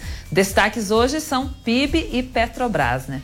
Isso mesmo, Cláudia Barto, bom dia, bom dia a todos. Muito obrigado a você pelo carinho da sua audiência. Está no ar o mercado financeiro, sempre com as principais notícias da economia, do mundo das finanças. Hoje, uma quinta-feira quente, com o PIB que saiu às nove da manhã pelo IBGE e, claro, toda a repercussão do lucro recorde da Petrobras, 188 bilhões de reais no ano passado. A gente vai debater esses dois assuntos aqui ao longo do nosso programa Mercado Financeiro. Vamos começar então com o PIB. Essa questão do PIB foi importante porque teve uma boa e uma má notícia. A má notícia é que o PIB encolheu no quarto trimestre 0,2%. A boa notícia é que no acumulado do ano passado inteiro foi um belo crescimento de 2,9%.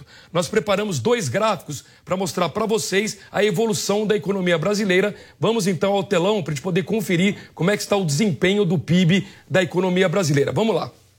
Repare só, aqui estão por trimestre a evolução da economia brasileira. Quando a gente pega o ano passado, primeiro trimestre 1,3% de crescimento, segundo 0,9%, terceiro 0,3% e aí no quarto trimestre o PIB encolheu 0,2%.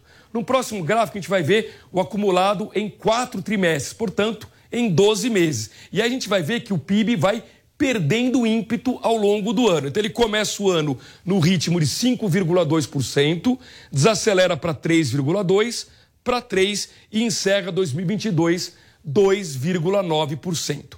2,9% foi um belo crescimento em ano eleitoral. Vamos lembrar que no começo do ano passado, o mercado financeiro projetava um pibinho, um crescimento de apenas meio por cento para o ano passado. Obviamente que o mercado financeiro errou. Nós aqui na Jovem Pan News batíamos na tecla de que o Brasil cresceria no mínimo 2% e não era achismo. Era, na minha opinião, o óbvio. O simples processo de reabertura da economia faria com que o setor de serviços, que representa cerca de 70% do PIB, ele sozinho conseguiria puxar a economia pelo menos 2% e acabou sendo ainda mais 2,9%. 9%. Então, para começar repercutindo esse assunto, nós temos um convidado aqui nos estúdios da Jovem Pan News, é o Ricardo Brasil, ele que é fundador da Gava Investimentos. Eu vou começar a nossa entrevista com o Ricardo perguntando para ele, na verdade, um olhar para o futuro. Porque, ok, o ano passado foi bom,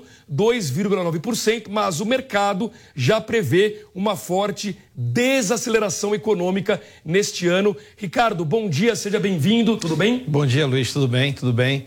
É, acho que sim, acho que não.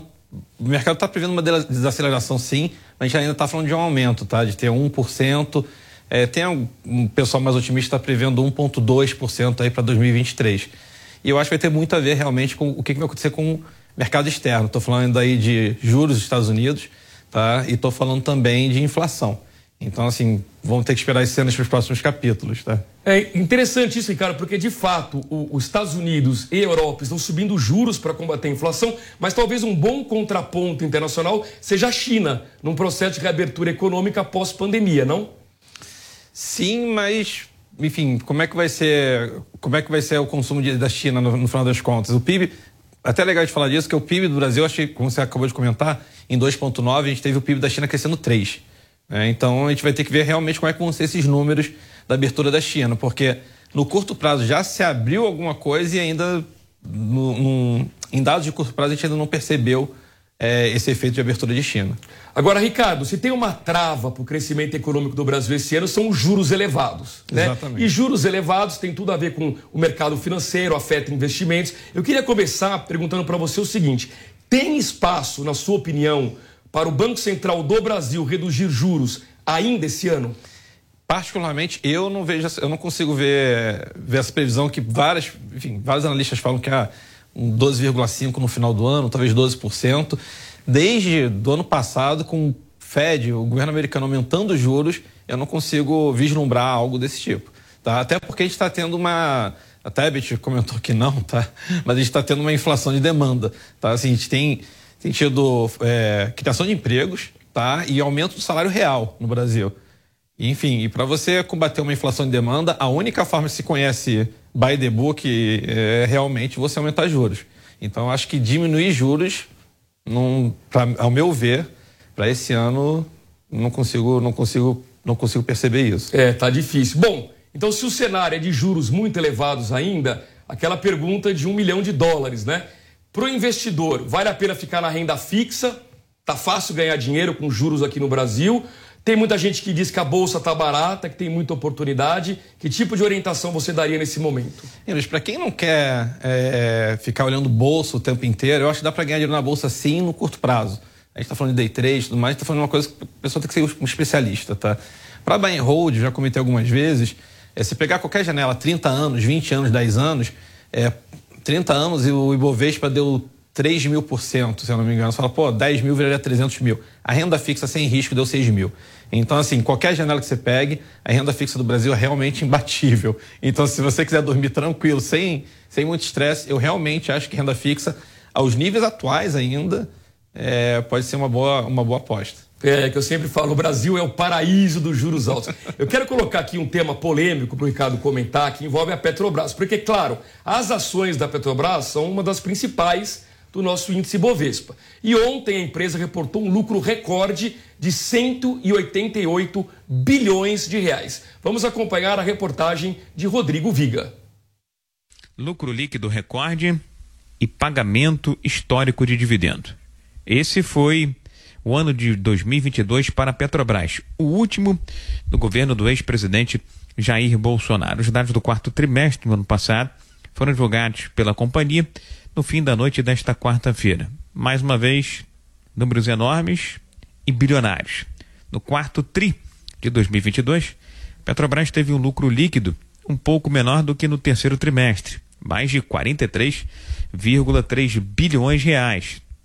Um salto de 77% em relação ao último trimestre de 2021. Com o resultado do fim do ano passado, a Petrobras encerrou 2022 com lucro líquido histórico 188,3 bilhões de reais. Foi um ano em que o barril do petróleo subiu ante 2021 e também de bom desempenho operacional e financeiro eh, da companhia. Com resultados tão relevantes, pagamento de dividendos veio a reboque. O Conselho de Administração da empresa aprovou nesta quarta-feira pagamento de dividendos de quase 36 bilhões de reais somente em relação ao quarto trimestre do ano passado. Um volume tão grande e tão expressivo que é possível até que seja criado um fundo de reserva para acolher seis desses mais de 35 bilhões de reais. Ainda assim, ao longo de 2022, com base no resultado financeiro da empresa, Petrobras atingiu patamares históricos de pagamento de dividendos, podendo chegar a quase 216 eh, bilhões eh, de reais. O ano de 2022 pode marcar o fim de uma era de ouro de pagamentos de dividendos por parte da Petrobras. Isso porque integrante do governo e o próprio presidente da estatal, Jean Paul Prat, já se posicionaram contrariamente a esses bilionários pagamentos feitos aos acionistas da principal empresa pública brasileira. Entendem que os recursos podem ter uma outra destinação e precisam ser utilizados pela própria Petrobras para fazer investimentos ao longo dos próximos anos. Do Rio, Rodrigo Viega. Olha que interessante, né? A Petrobras deu esse lucro recorde, 188 bilhões de reais, e vem recebendo muitas críticas, principalmente da ala mais à esquerda dentro do governo Lula, que acha um absurdo uma empresa estatal dar um lucro tão alto. O curioso é que é graças a esse lucro que essa distribuição de dividendos também bilionária acontece, e quem mais recebe recursos? A própria União, ou seja, o caixa do governo Lula. Sem falar que a Petrobras, no ano passado, pagou quase 280 bilhões de reais em impostos. Ou seja, quanto mais a empresa fatura, quanto mais a empresa lucra, mais ela paga de imposto, mais ela ajuda o próprio governo que a critica neste momento. Vai entender, não dá para entender. Tanto que, neste momento, as ações da Petrobras caem 2% num dia em que o mercado está em alta. Vamos para o telão conferir a abertura do índice Bovespa em alta de 0,27% aos 104.668 pontos. Ou seja, o governo consegue a proeza de fazer as ações da Petrobras caírem num dia em que ela anuncia um lucro recorde e num dia em que o índice como um todo está em alta. No próximo gráfico, as bolsas internacionais. Vamos conferir as bolsas europeias. Comportamento misto hoje, Frankfurt caindo 0,38%, Londres 0,08% de perdas, já Paris na contramão leve alta, 0,07%, Madrid leve queda, 0,06%.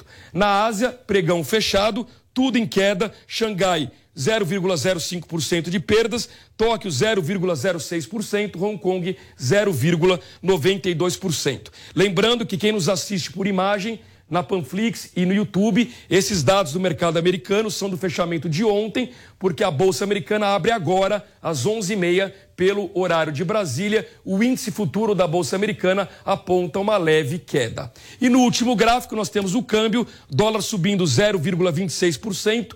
R$ 5,21, o euro em queda de 0,41%, 5,52, Bitcoin perdendo 1,09% aos 23.384 dólares. Bom, eu queria chamar de volta então o nosso convidado aqui nos estúdios da Jovem Pan News, o Ricardo Brasil, ele que é fundador da Gava Investimentos. Ricardo, não dá para ficar no muro. A pergunta é muito objetiva. Vale a pena investir em ações da Petrobras neste momento ou o risco não compensa? Então, se não fosse o governo querendo colocar o dedo na empresa, eu falaria que pô, foi a segunda maior pagadora de dividendos do mundo, tá? Perdendo só para BH Billiton ali. Então, eu diria que sim. Só que acho que tem cenas dos próximos capítulos. Que, como vai ser esse fundo de reserva? Tá? Vai ser para regular preço de gasolina? Acho que começa complicado, tipo, porque a ideia de você ter uma empresa é ter lucro. Então, será que vão queimar o lucro da Petrobras? Ou, como o Jean Paul já falou, será que vai ser para, em vez de você fazer um endividamento, pegar um financiamento, você ter um caixa para a empresa? Nesse aspecto, eu já vejo com bons olhos. Então, o que eu faria? Eu vou esperar essa assembleia, tá? Tem uma assembleia já que vai ser discutido se vai ter esse fundo de reserva ou não de dividendos. E depois dessa assembleia eu tomaria essa, essa decisão. É, e só para registrar que desde a eleição do presidente Lula, lá em outubro, o valor de mercado da Petrobras na Bolsa já caiu um terço. A ação estava lá em torno de R$ reais, hoje é vendida a 24 reais. Ricardo, agora há pouco, em uma das suas respostas, você falou sobre o day trade, né? Para quem não sabe o que é day trade, é a compra e venda de ativos durante o pregão, né? A minha pergunta é: dá para ganhar dinheiro fazendo day trade? Isso é uma grande polêmica que existe no mercado. Qual é a sua opinião? Bem, é uma grande polêmica, eu vou falar que eu sou a prova viva disso. Tipo, eu comecei com com capital relativamente pequeno, em 17 anos, acho que é uma coisa de longo prazo também, tá? Em 18 anos aí eu fiz um capital bem interessante. É, dá para ganhar sim dinheiro no day trade. Eu só acho que um, para quem quer se aventurar, primeiro eu acho que tem que não se aventurar, tem que estudar muito. E o segundo, a segunda coisa que eu acho que você poderia fazer é, acho que muita gente perde por se trabalhar extremamente alavancado. E aí, enfim, acaba tendo prejuízos enormes e acaba saindo do jogo. Até falar jogo para bolsa de valores, tá? Mas para quem trabalha alavancado, o cara tem 10 mil reais e vai operar um milhão, isso é uma maluquice. Tá? Então acho que dá, acho não, dá, provo que dá para ganhar só que eu acho que a alavancagem está fora dessa, dessa equação. Eu acho que é por isso que muita gente que opera futuros especificamente quebra, porque futuros é um mercado que se consegue trabalhar muito alavancado. Tá? Então, quem quiser começar, eu começaria por ações, que é uma coisa mais tranquila, menos volátil, tá? e com uma análise que faça sentido para você. Eu, particularmente, uma, uma análise estatística. A probabilidade de um ativo cair e fechar bem no mesmo dia, eu realmente trabalho no curto prazo, para um ou dois dias. Mas dá para ganhar dinheiro sim. Ricardo, e criptomoedas? É investimento ou é loteria? Bem, para mim ainda é uma loteria, tá? Eu particularmente não. Já fiz alguns trades até estatísticos tá, em cripto, mas é o que eu falo, tipo, eu acho que vai ficar interessante quando você realmente puder. Cada, cada criptomoeda tem uma, a ideia de ter uma função. A Bitcoin, a ideia é que você pudesse transacionar mesmo ali, pudesse comprar as coisas com Bitcoin. Até hoje você não consegue. Tá? Se eu vou no posto, eu não consigo comprar, é, colocar gasolina no meu carro com, com Bitcoin. Eu uso meu cartão de crédito. Só que também tem isso. Quando isso se tornar uma realidade, aí também o Bitcoin já vai estar valendo, sei lá, um milhão de dólares, vai saber. Se você realmente acredita nisso, faz uma aposta ali e compra alguma coisa. Eu, particularmente, estou fora. Ricardo, e para a gente concluir a entrevista, vale a pena nós, investidores brasileiros, termos uma parte dos nossos investimentos no exterior ou é melhor concentrar tudo no Brasil?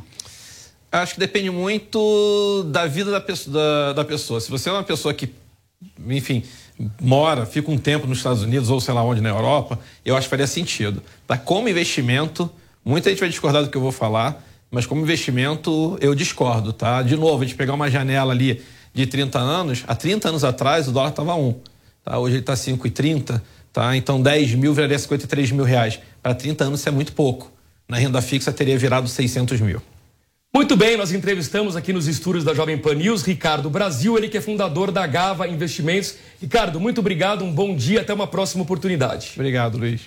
E para encerrar o mercado financeiro de hoje, eu quero falar sobre um importante programa que o governo federal deve lançar muito em breve, que é o programa Desenrola, para renegociar dívidas das pessoas que estão inadimplentes. Queria acionar ao vivo o repórter Bruno Pinheiro, que tem as informações. Bruno, bom dia, seja bem-vindo.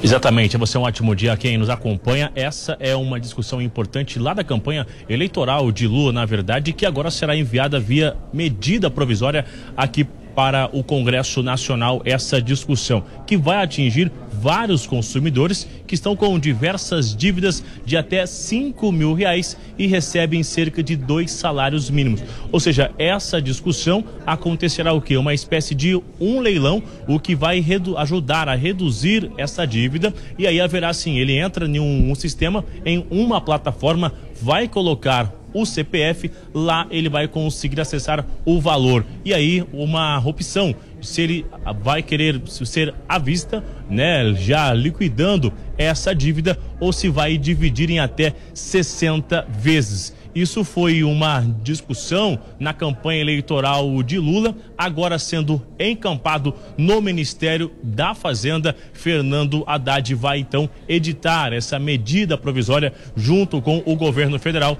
e enviar aqui ao Congresso Nacional. É uma discussão muito ampla, com algumas incertezas ainda é importante realizar algumas amarrações em relação a isso, porque gera também uma insegurança sobre esse compromisso, né? De como será essa liquidação, se esse consumidor vai conseguir honrar de fato com esse compromisso, se chegar até dividir a conta novamente em 60 vezes. A gente vai continuar acompanhando a expectativa é que ainda esta semana, já na semana que vem, seja enviado a medida provisória para o Congresso Nacional. E aí é importante uma articulação de aliados do governo federal.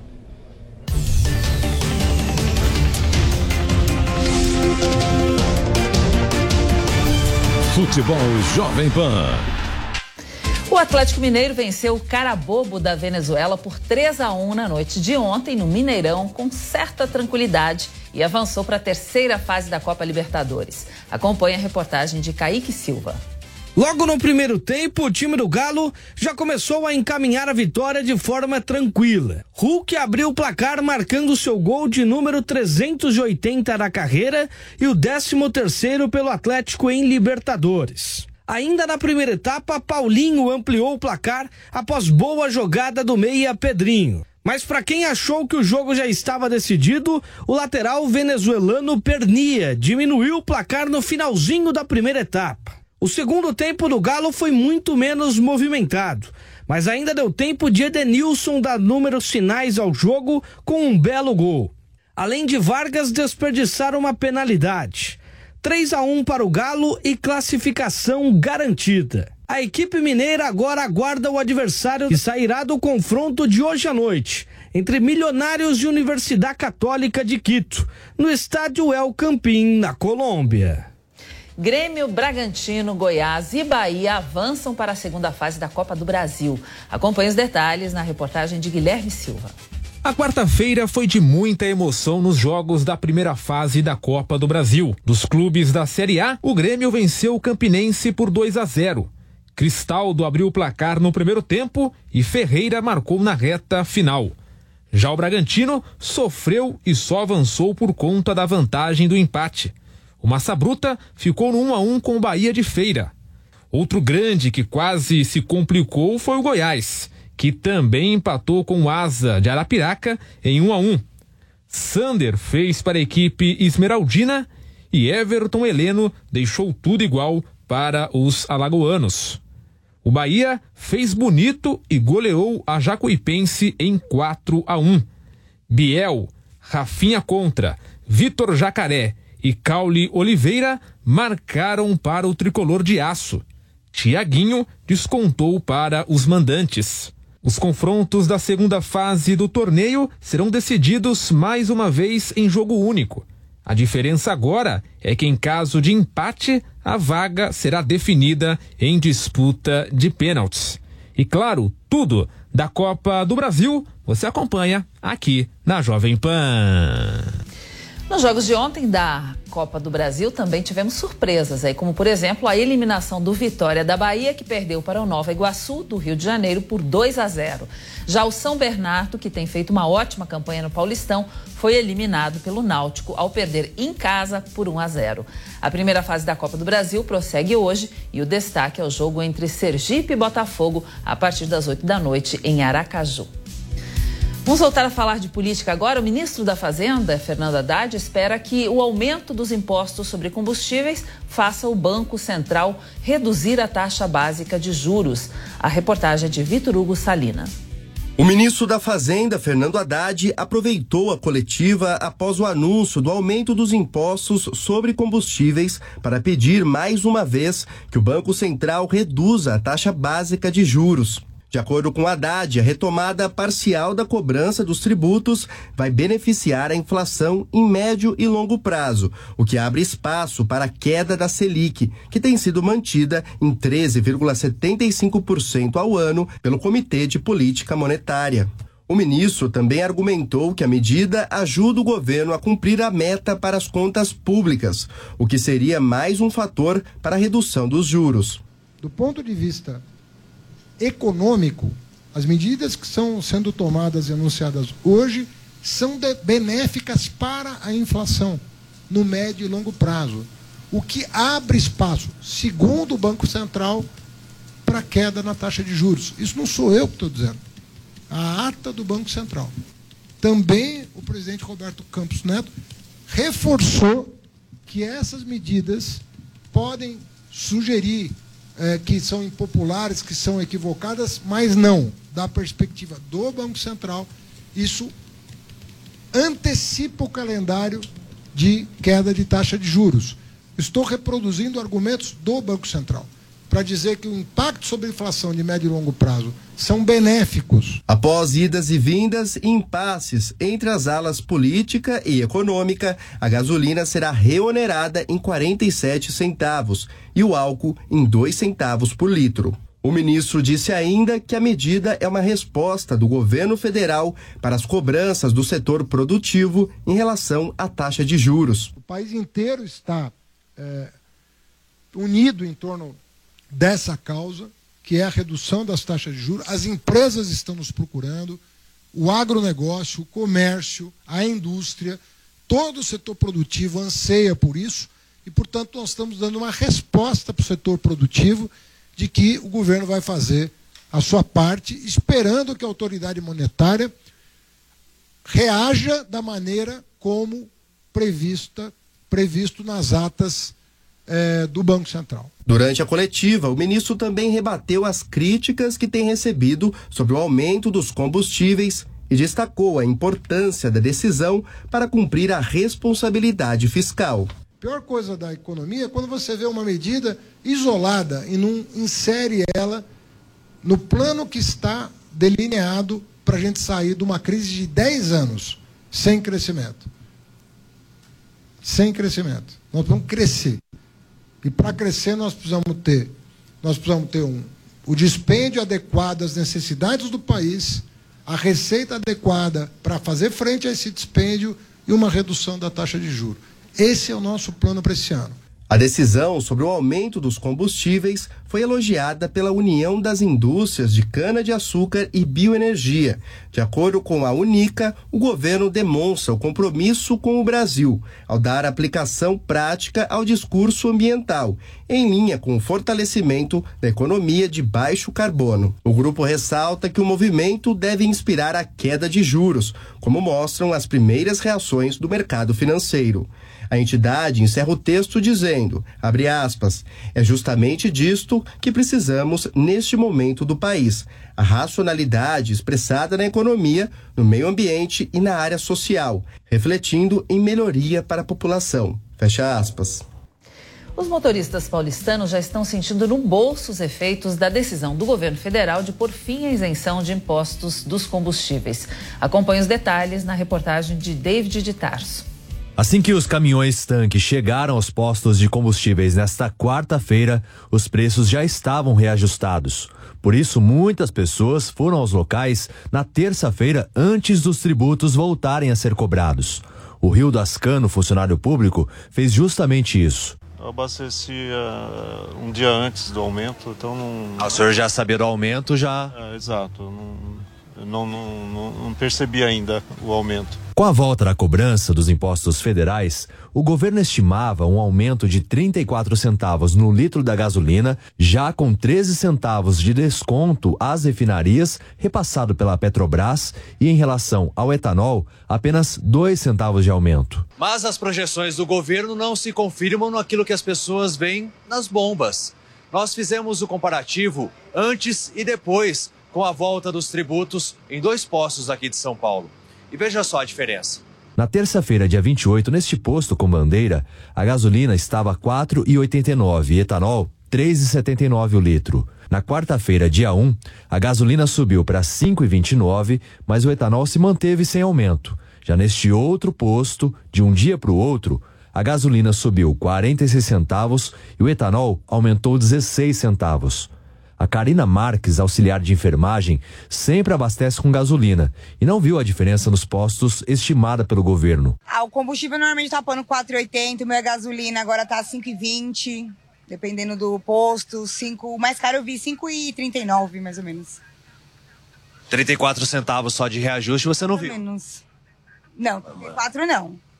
Não. 34 centavos não. Não, 34 centavos não. Pelo que eu coloco no meu no posto que eu já coloco de costume, não. Nós também conversamos com o taxista Antônio Ventura de Paula. O reajuste de um dia para o outro encontrado por ele também foi maior. O que o senhor tem visto, principalmente aqui pelas ruas de São Paulo, o senhor que abastece todos os dias? Eu abasteço todos os dias e o, o posto que eu abasteço em vários lugares, eu tenho visto em média de 20 a, 30, a 50 centavos por litro de álcool o aumento. Isso de ontem para hoje? De ontem para hoje. Então, se fazer a conta durante o dia, o que eu rodo e a semana, o meu ganho vai diminuir. Tudo isso que o governo está falando e está dizendo, o que ele prometeu lá atrás, ele não está fazendo. E para quem usa o carro todos os dias para trabalhar, como o Avelar Francisco, que também é taxista, esses reajustes no fim do mês fazem uma diferença danada no orçamento. Por dia eu rodo 200 km por dia, 200, 220. Ou seja, meio tanque por dia. Meio tanque por dia. E aí, chegando no fim de semana e no, no fim do mês, isso impacta diretamente porque a corrida não sobe. É, a corrida não sobe, né? É o mesmo valor sempre, não tem aquele aumento. Ficou um tempo sem aumento, aí teve esse agora, mas vem o combustível e aumenta novamente. Ou seja, o orçamento, o ganho vai sendo cada vez mais reduzido. É, mais reduzido, né? Diminui um pouco, né? Com esse aumento do combustível. O Lucas Bezerra da Silva é motoboy em São Paulo e mesmo com o uso de um veículo mais econômico, a reoneração nos combustíveis também traz impacto para o bolso. Cada alteração que tem, mesmo que pouco que seja, é, impacta bastante no bolso, né? Porque a gente já sofreu bastante com a alta passada e agora a gente está vendo a alteração de novo e a gente não sabe, né? Com tudo que está acontecendo, é capaz de ser pior ainda, né?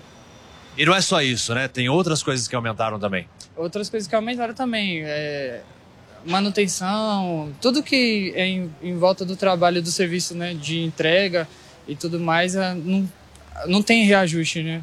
Acaba, acaba que você ganha o mesmo e acaba que você gasta mais para fazer o mesmo serviço. O líder do governo no Senado, Randolph Rodrigues, publicou numa rede social dizendo que o governo não vai permitir abuso nos preços nas bombas de combustíveis. Haverá fiscalização e quem cometer excessos poderá ser punido. O governador Tarcísio de Freitas visita a barragem e a Eclusa da Penha, na zona leste da capital paulista. A represa controla a vazão do rio Tietê e regula cheias na bacia. Vamos acompanhar agora. Termina, então acho que agora eles estão fazendo os últimos ajustes, a obra vai poder começar. Então teve de bom sucesso, em breve vai ser uma realidade, vai estar com a obra em andamento. É, estamos bastante empenhados nisso. Metrô, a gente agora é, colocou o, na praça aí o estudo da linha 19, nós vamos começar a fazer esse estudo, que é a ligação do Anhangabaú com é, a, a Guarulhos e obviamente a gente vai investir muito na linha 2, que é a questão da, da Vila Prudente para Penha e Penha Guarulhos. Então, essa obra da linha 2 já está contratada e a gente inicia agora o projeto da linha 19, que também vai atender a cidade de Guarulhos. Então, a gente quer levar o Guarulhos tanto para Guarulhos quanto para a região do ABC é importante começar a tirar o metrô da cidade de São Paulo e levar para a região metropolitana de São Paulo. São investimentos pesados, investimentos que levam tempo, mas a gente tem que dar os primeiros passos.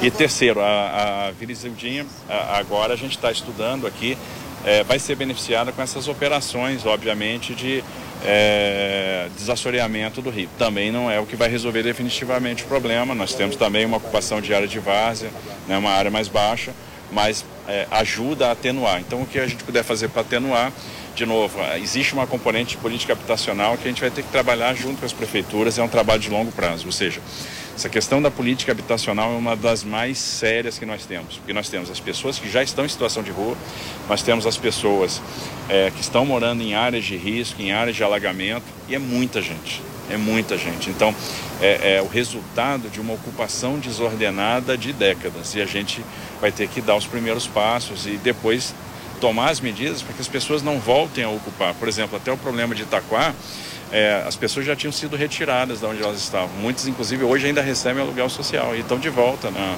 nas áreas que estão é, é, é ali sujeitas ao alagamento. As pessoas voltaram. Então, essa desmobilização ela tem que ser definitiva. A gente não pode permitir que as pessoas voltem para as áreas de risco. Né? Então, é, é um problema crônico e nós vamos ter que agora encarar o problema de frente. Governador, ainda sobre o alagamento, eu observo que córrego Jaqui, córrego Itaim, córrego Itaquera, Itaqueruna, todos esses córregos. Água Você acompanha aí o governador Tarcísio Gomes de Freitas respondendo a perguntas dos jornalistas nesse momento, aí na barragem na zona leste da capital paulista, na Penha. Esse, esse processo e amenizar um pouco o sofrimento dos moradores dessa região? É, como eu falei, o desassoreamento ajuda, não resolve tudo, né? Porque existe uma situação de ocupação de várzea que a gente deveria ter evitado lá atrás. É, então, a, a, é, chega a um determinado nível de, de, chuva, chega a um determinado nível de cheia, que a gente vai ter realmente o rio se espraiando pela, pelas várzeas e ocupando áreas que são mais baixas, né? A gente vai fazer de tudo para atenuar o problema fazendo os desassoreamentos. Então nós vamos ter uma grande campanha aí de desassoreamento. A gente vai trabalhar em duas etapas. Numa primeira, é, fazendo contratos de desassoreamento. Segundo, pensando numa parceria público-privada, que aí vai ser ainda mais abrangente, né, com o controle de determinados aspectos que têm interferência em cheias. Mas aí é um tempo de modelagem que a gente vai precisar, então de imediato a gente entra com os contratos para desassoreamento, que é uma coisa extremamente relevante. Governadora, só aproveitando essa deixa do metrô, né, é, a cratera da Marginal, ela completou um ano essa semana. Já é possível ter uma análise preliminar sobre esse problema? Quem foi os responsáveis? Olha, acho que tem um relatório do IPT que está sendo concluído. Eu, sinceramente, estou é, olhando para frente. É, qual é a minha preocupação agora? É fazer com que o metrô, com a linha 6, avance. A gente está avançando bem, né? estamos é, começando a romper, é, avançando em duas, direção, em duas direções, né? agora na direção da Estação João Paulo, por um lado, né, no lado norte, na direção sul, em direção à estação Água Branca. Então, o que eu estou preocupado agora é fazer a, a coisa andar. É, e entregar essa obra dentro do cronograma, porque a partir do momento que a gente tiver a linha 6 chegando na freguesia do O, chegando em Brasilândia, a gente vai atender muita gente, a gente vai fazer a diferença. Né? E aí essa questão de, do que aconteceu, responsabilidade, é uma coisa que é, a Procuradoria-Geral do Estado depois vai, vai é, é, providenciar em parceria com é, de posse né, desses relatórios técnicos. Agora não, não cabe ficar analisando esse negócio, tem que olhar o avanço da obra, é, o cumprimento do cronograma. É, é isso que é o nosso objeto de atenção hoje. Duas, duas perguntas rápidas sobre o monotrilho. Capé Coeso, consórcio, não estava trabalhando ontem na, na linha 17. Eles abandonaram a obra. Vocês estão sabendo de como é que está funcionando agora? Eles não estão trabalhando há muito tempo. Não é ontem. Não, ontem não tinha mais ninguém nada, né? Há um tempo eles abandonaram. É não, assim, a, a obra and, andava já a passos lentos, a passos de tartaruga. Eu acho que vocês estão acompanhando essa, esse drama, né? É, a gente fez algumas reuniões com as empresas, com a KPE e Coesa. E o que, que eu vi das reuniões? É que eles não têm musculatura financeira agora para fazer a obra, não tem mais fôlego. É. E, e, e, detalhe, essas empresas estão indo mal em outras obras com o Estado também. Então nós vamos tomar as providências. Não vejo outro caminho possível senão da rescisão do contrato, porque é, manter essas empresas no canteiro é gestão de engano. Eles não vão dar conta de fazer a obra, principalmente porque qual é o grosso? O que está faltando hoje, basicamente? São as obras nos terminais, nas estações. Nas estações a gente vai ter uma, uma quantidade enorme de estrutura metálica para ser é, realizada, montada, encomendada. E é algo que você encomenda a estrutura metálica na fábrica, você precisa antecipar é, parte do pagamento. Ou seja, é a parte que demanda muito fôlego financeiro. E a empresa não tem fôlego financeiro. Então qual é a melhor providência agora? É realmente rescindir o contrato, tirar a empresa, punir a empresa porque a empresa tem que entender que não pode contratar com o Estado para não entregar a obra. Empresa que não cumpre o contrato, que não entrega a obra, tem que ser punida, tem que ser declarada inidônea, né? tem que ficar impedida de licitar com a administração. E é nesse caminho que nós vamos é, andar, porque a gente não pode permitir que uma empresa amanhã dessa, que não entrega contrato com, com, com DAE, não, não entrega contrato com o metrô, amanhã volte a contratar com a administração. Não pode. Empresa dessa não pode contratar com o Estado. Então nós vamos. É, ele já tem uma história ruim, porque vamos lembrar quem é a KPE, né, herdeira de quem. Né, vocês sabem a história da KPE.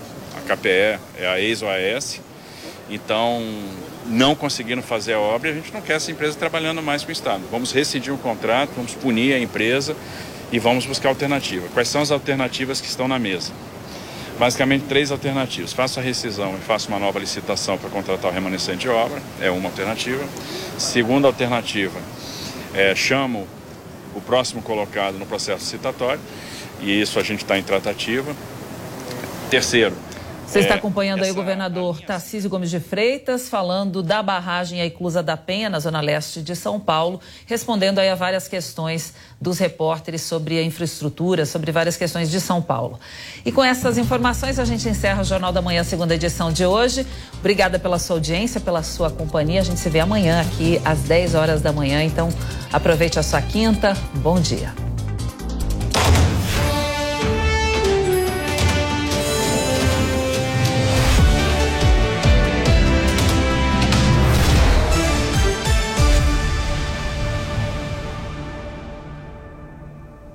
A opinião dos nossos comentaristas não reflete necessariamente a opinião do Grupo Jovem Pan de Comunicação.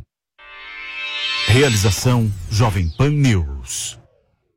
Jovem Pan News. A informação na velocidade que você precisa. Informação, esporte e entretenimento. 24 horas por dia. Assista a Jovem Pan News na sua TV por assinatura pelo canal 576 na NET, Claro TV, Sky e DirecTV Go. Pelo canal 581 na Vivo TV ou pela Oi Play. E acompanhe também nas parabólicas. Fique bem informado na Jovem Pan News. Jovem Pan News. A notícia que você quer saber.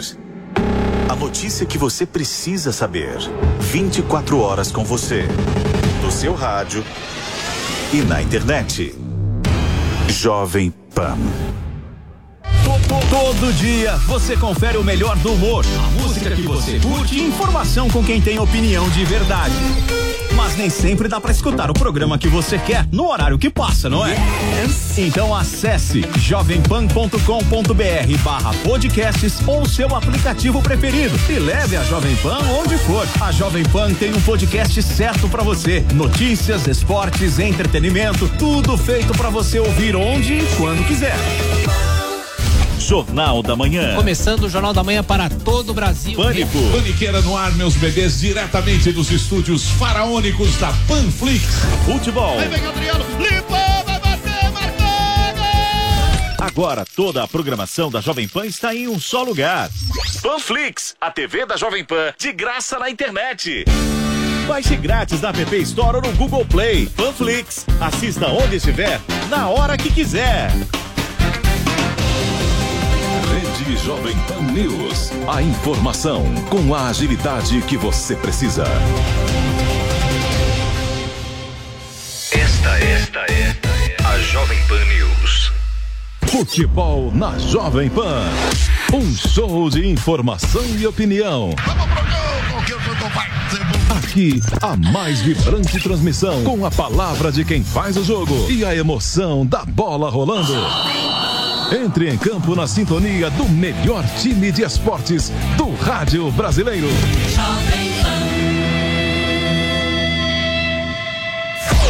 Jovem Pan News. A Jovem Pan está com você em todos os lugares e em todos os momentos.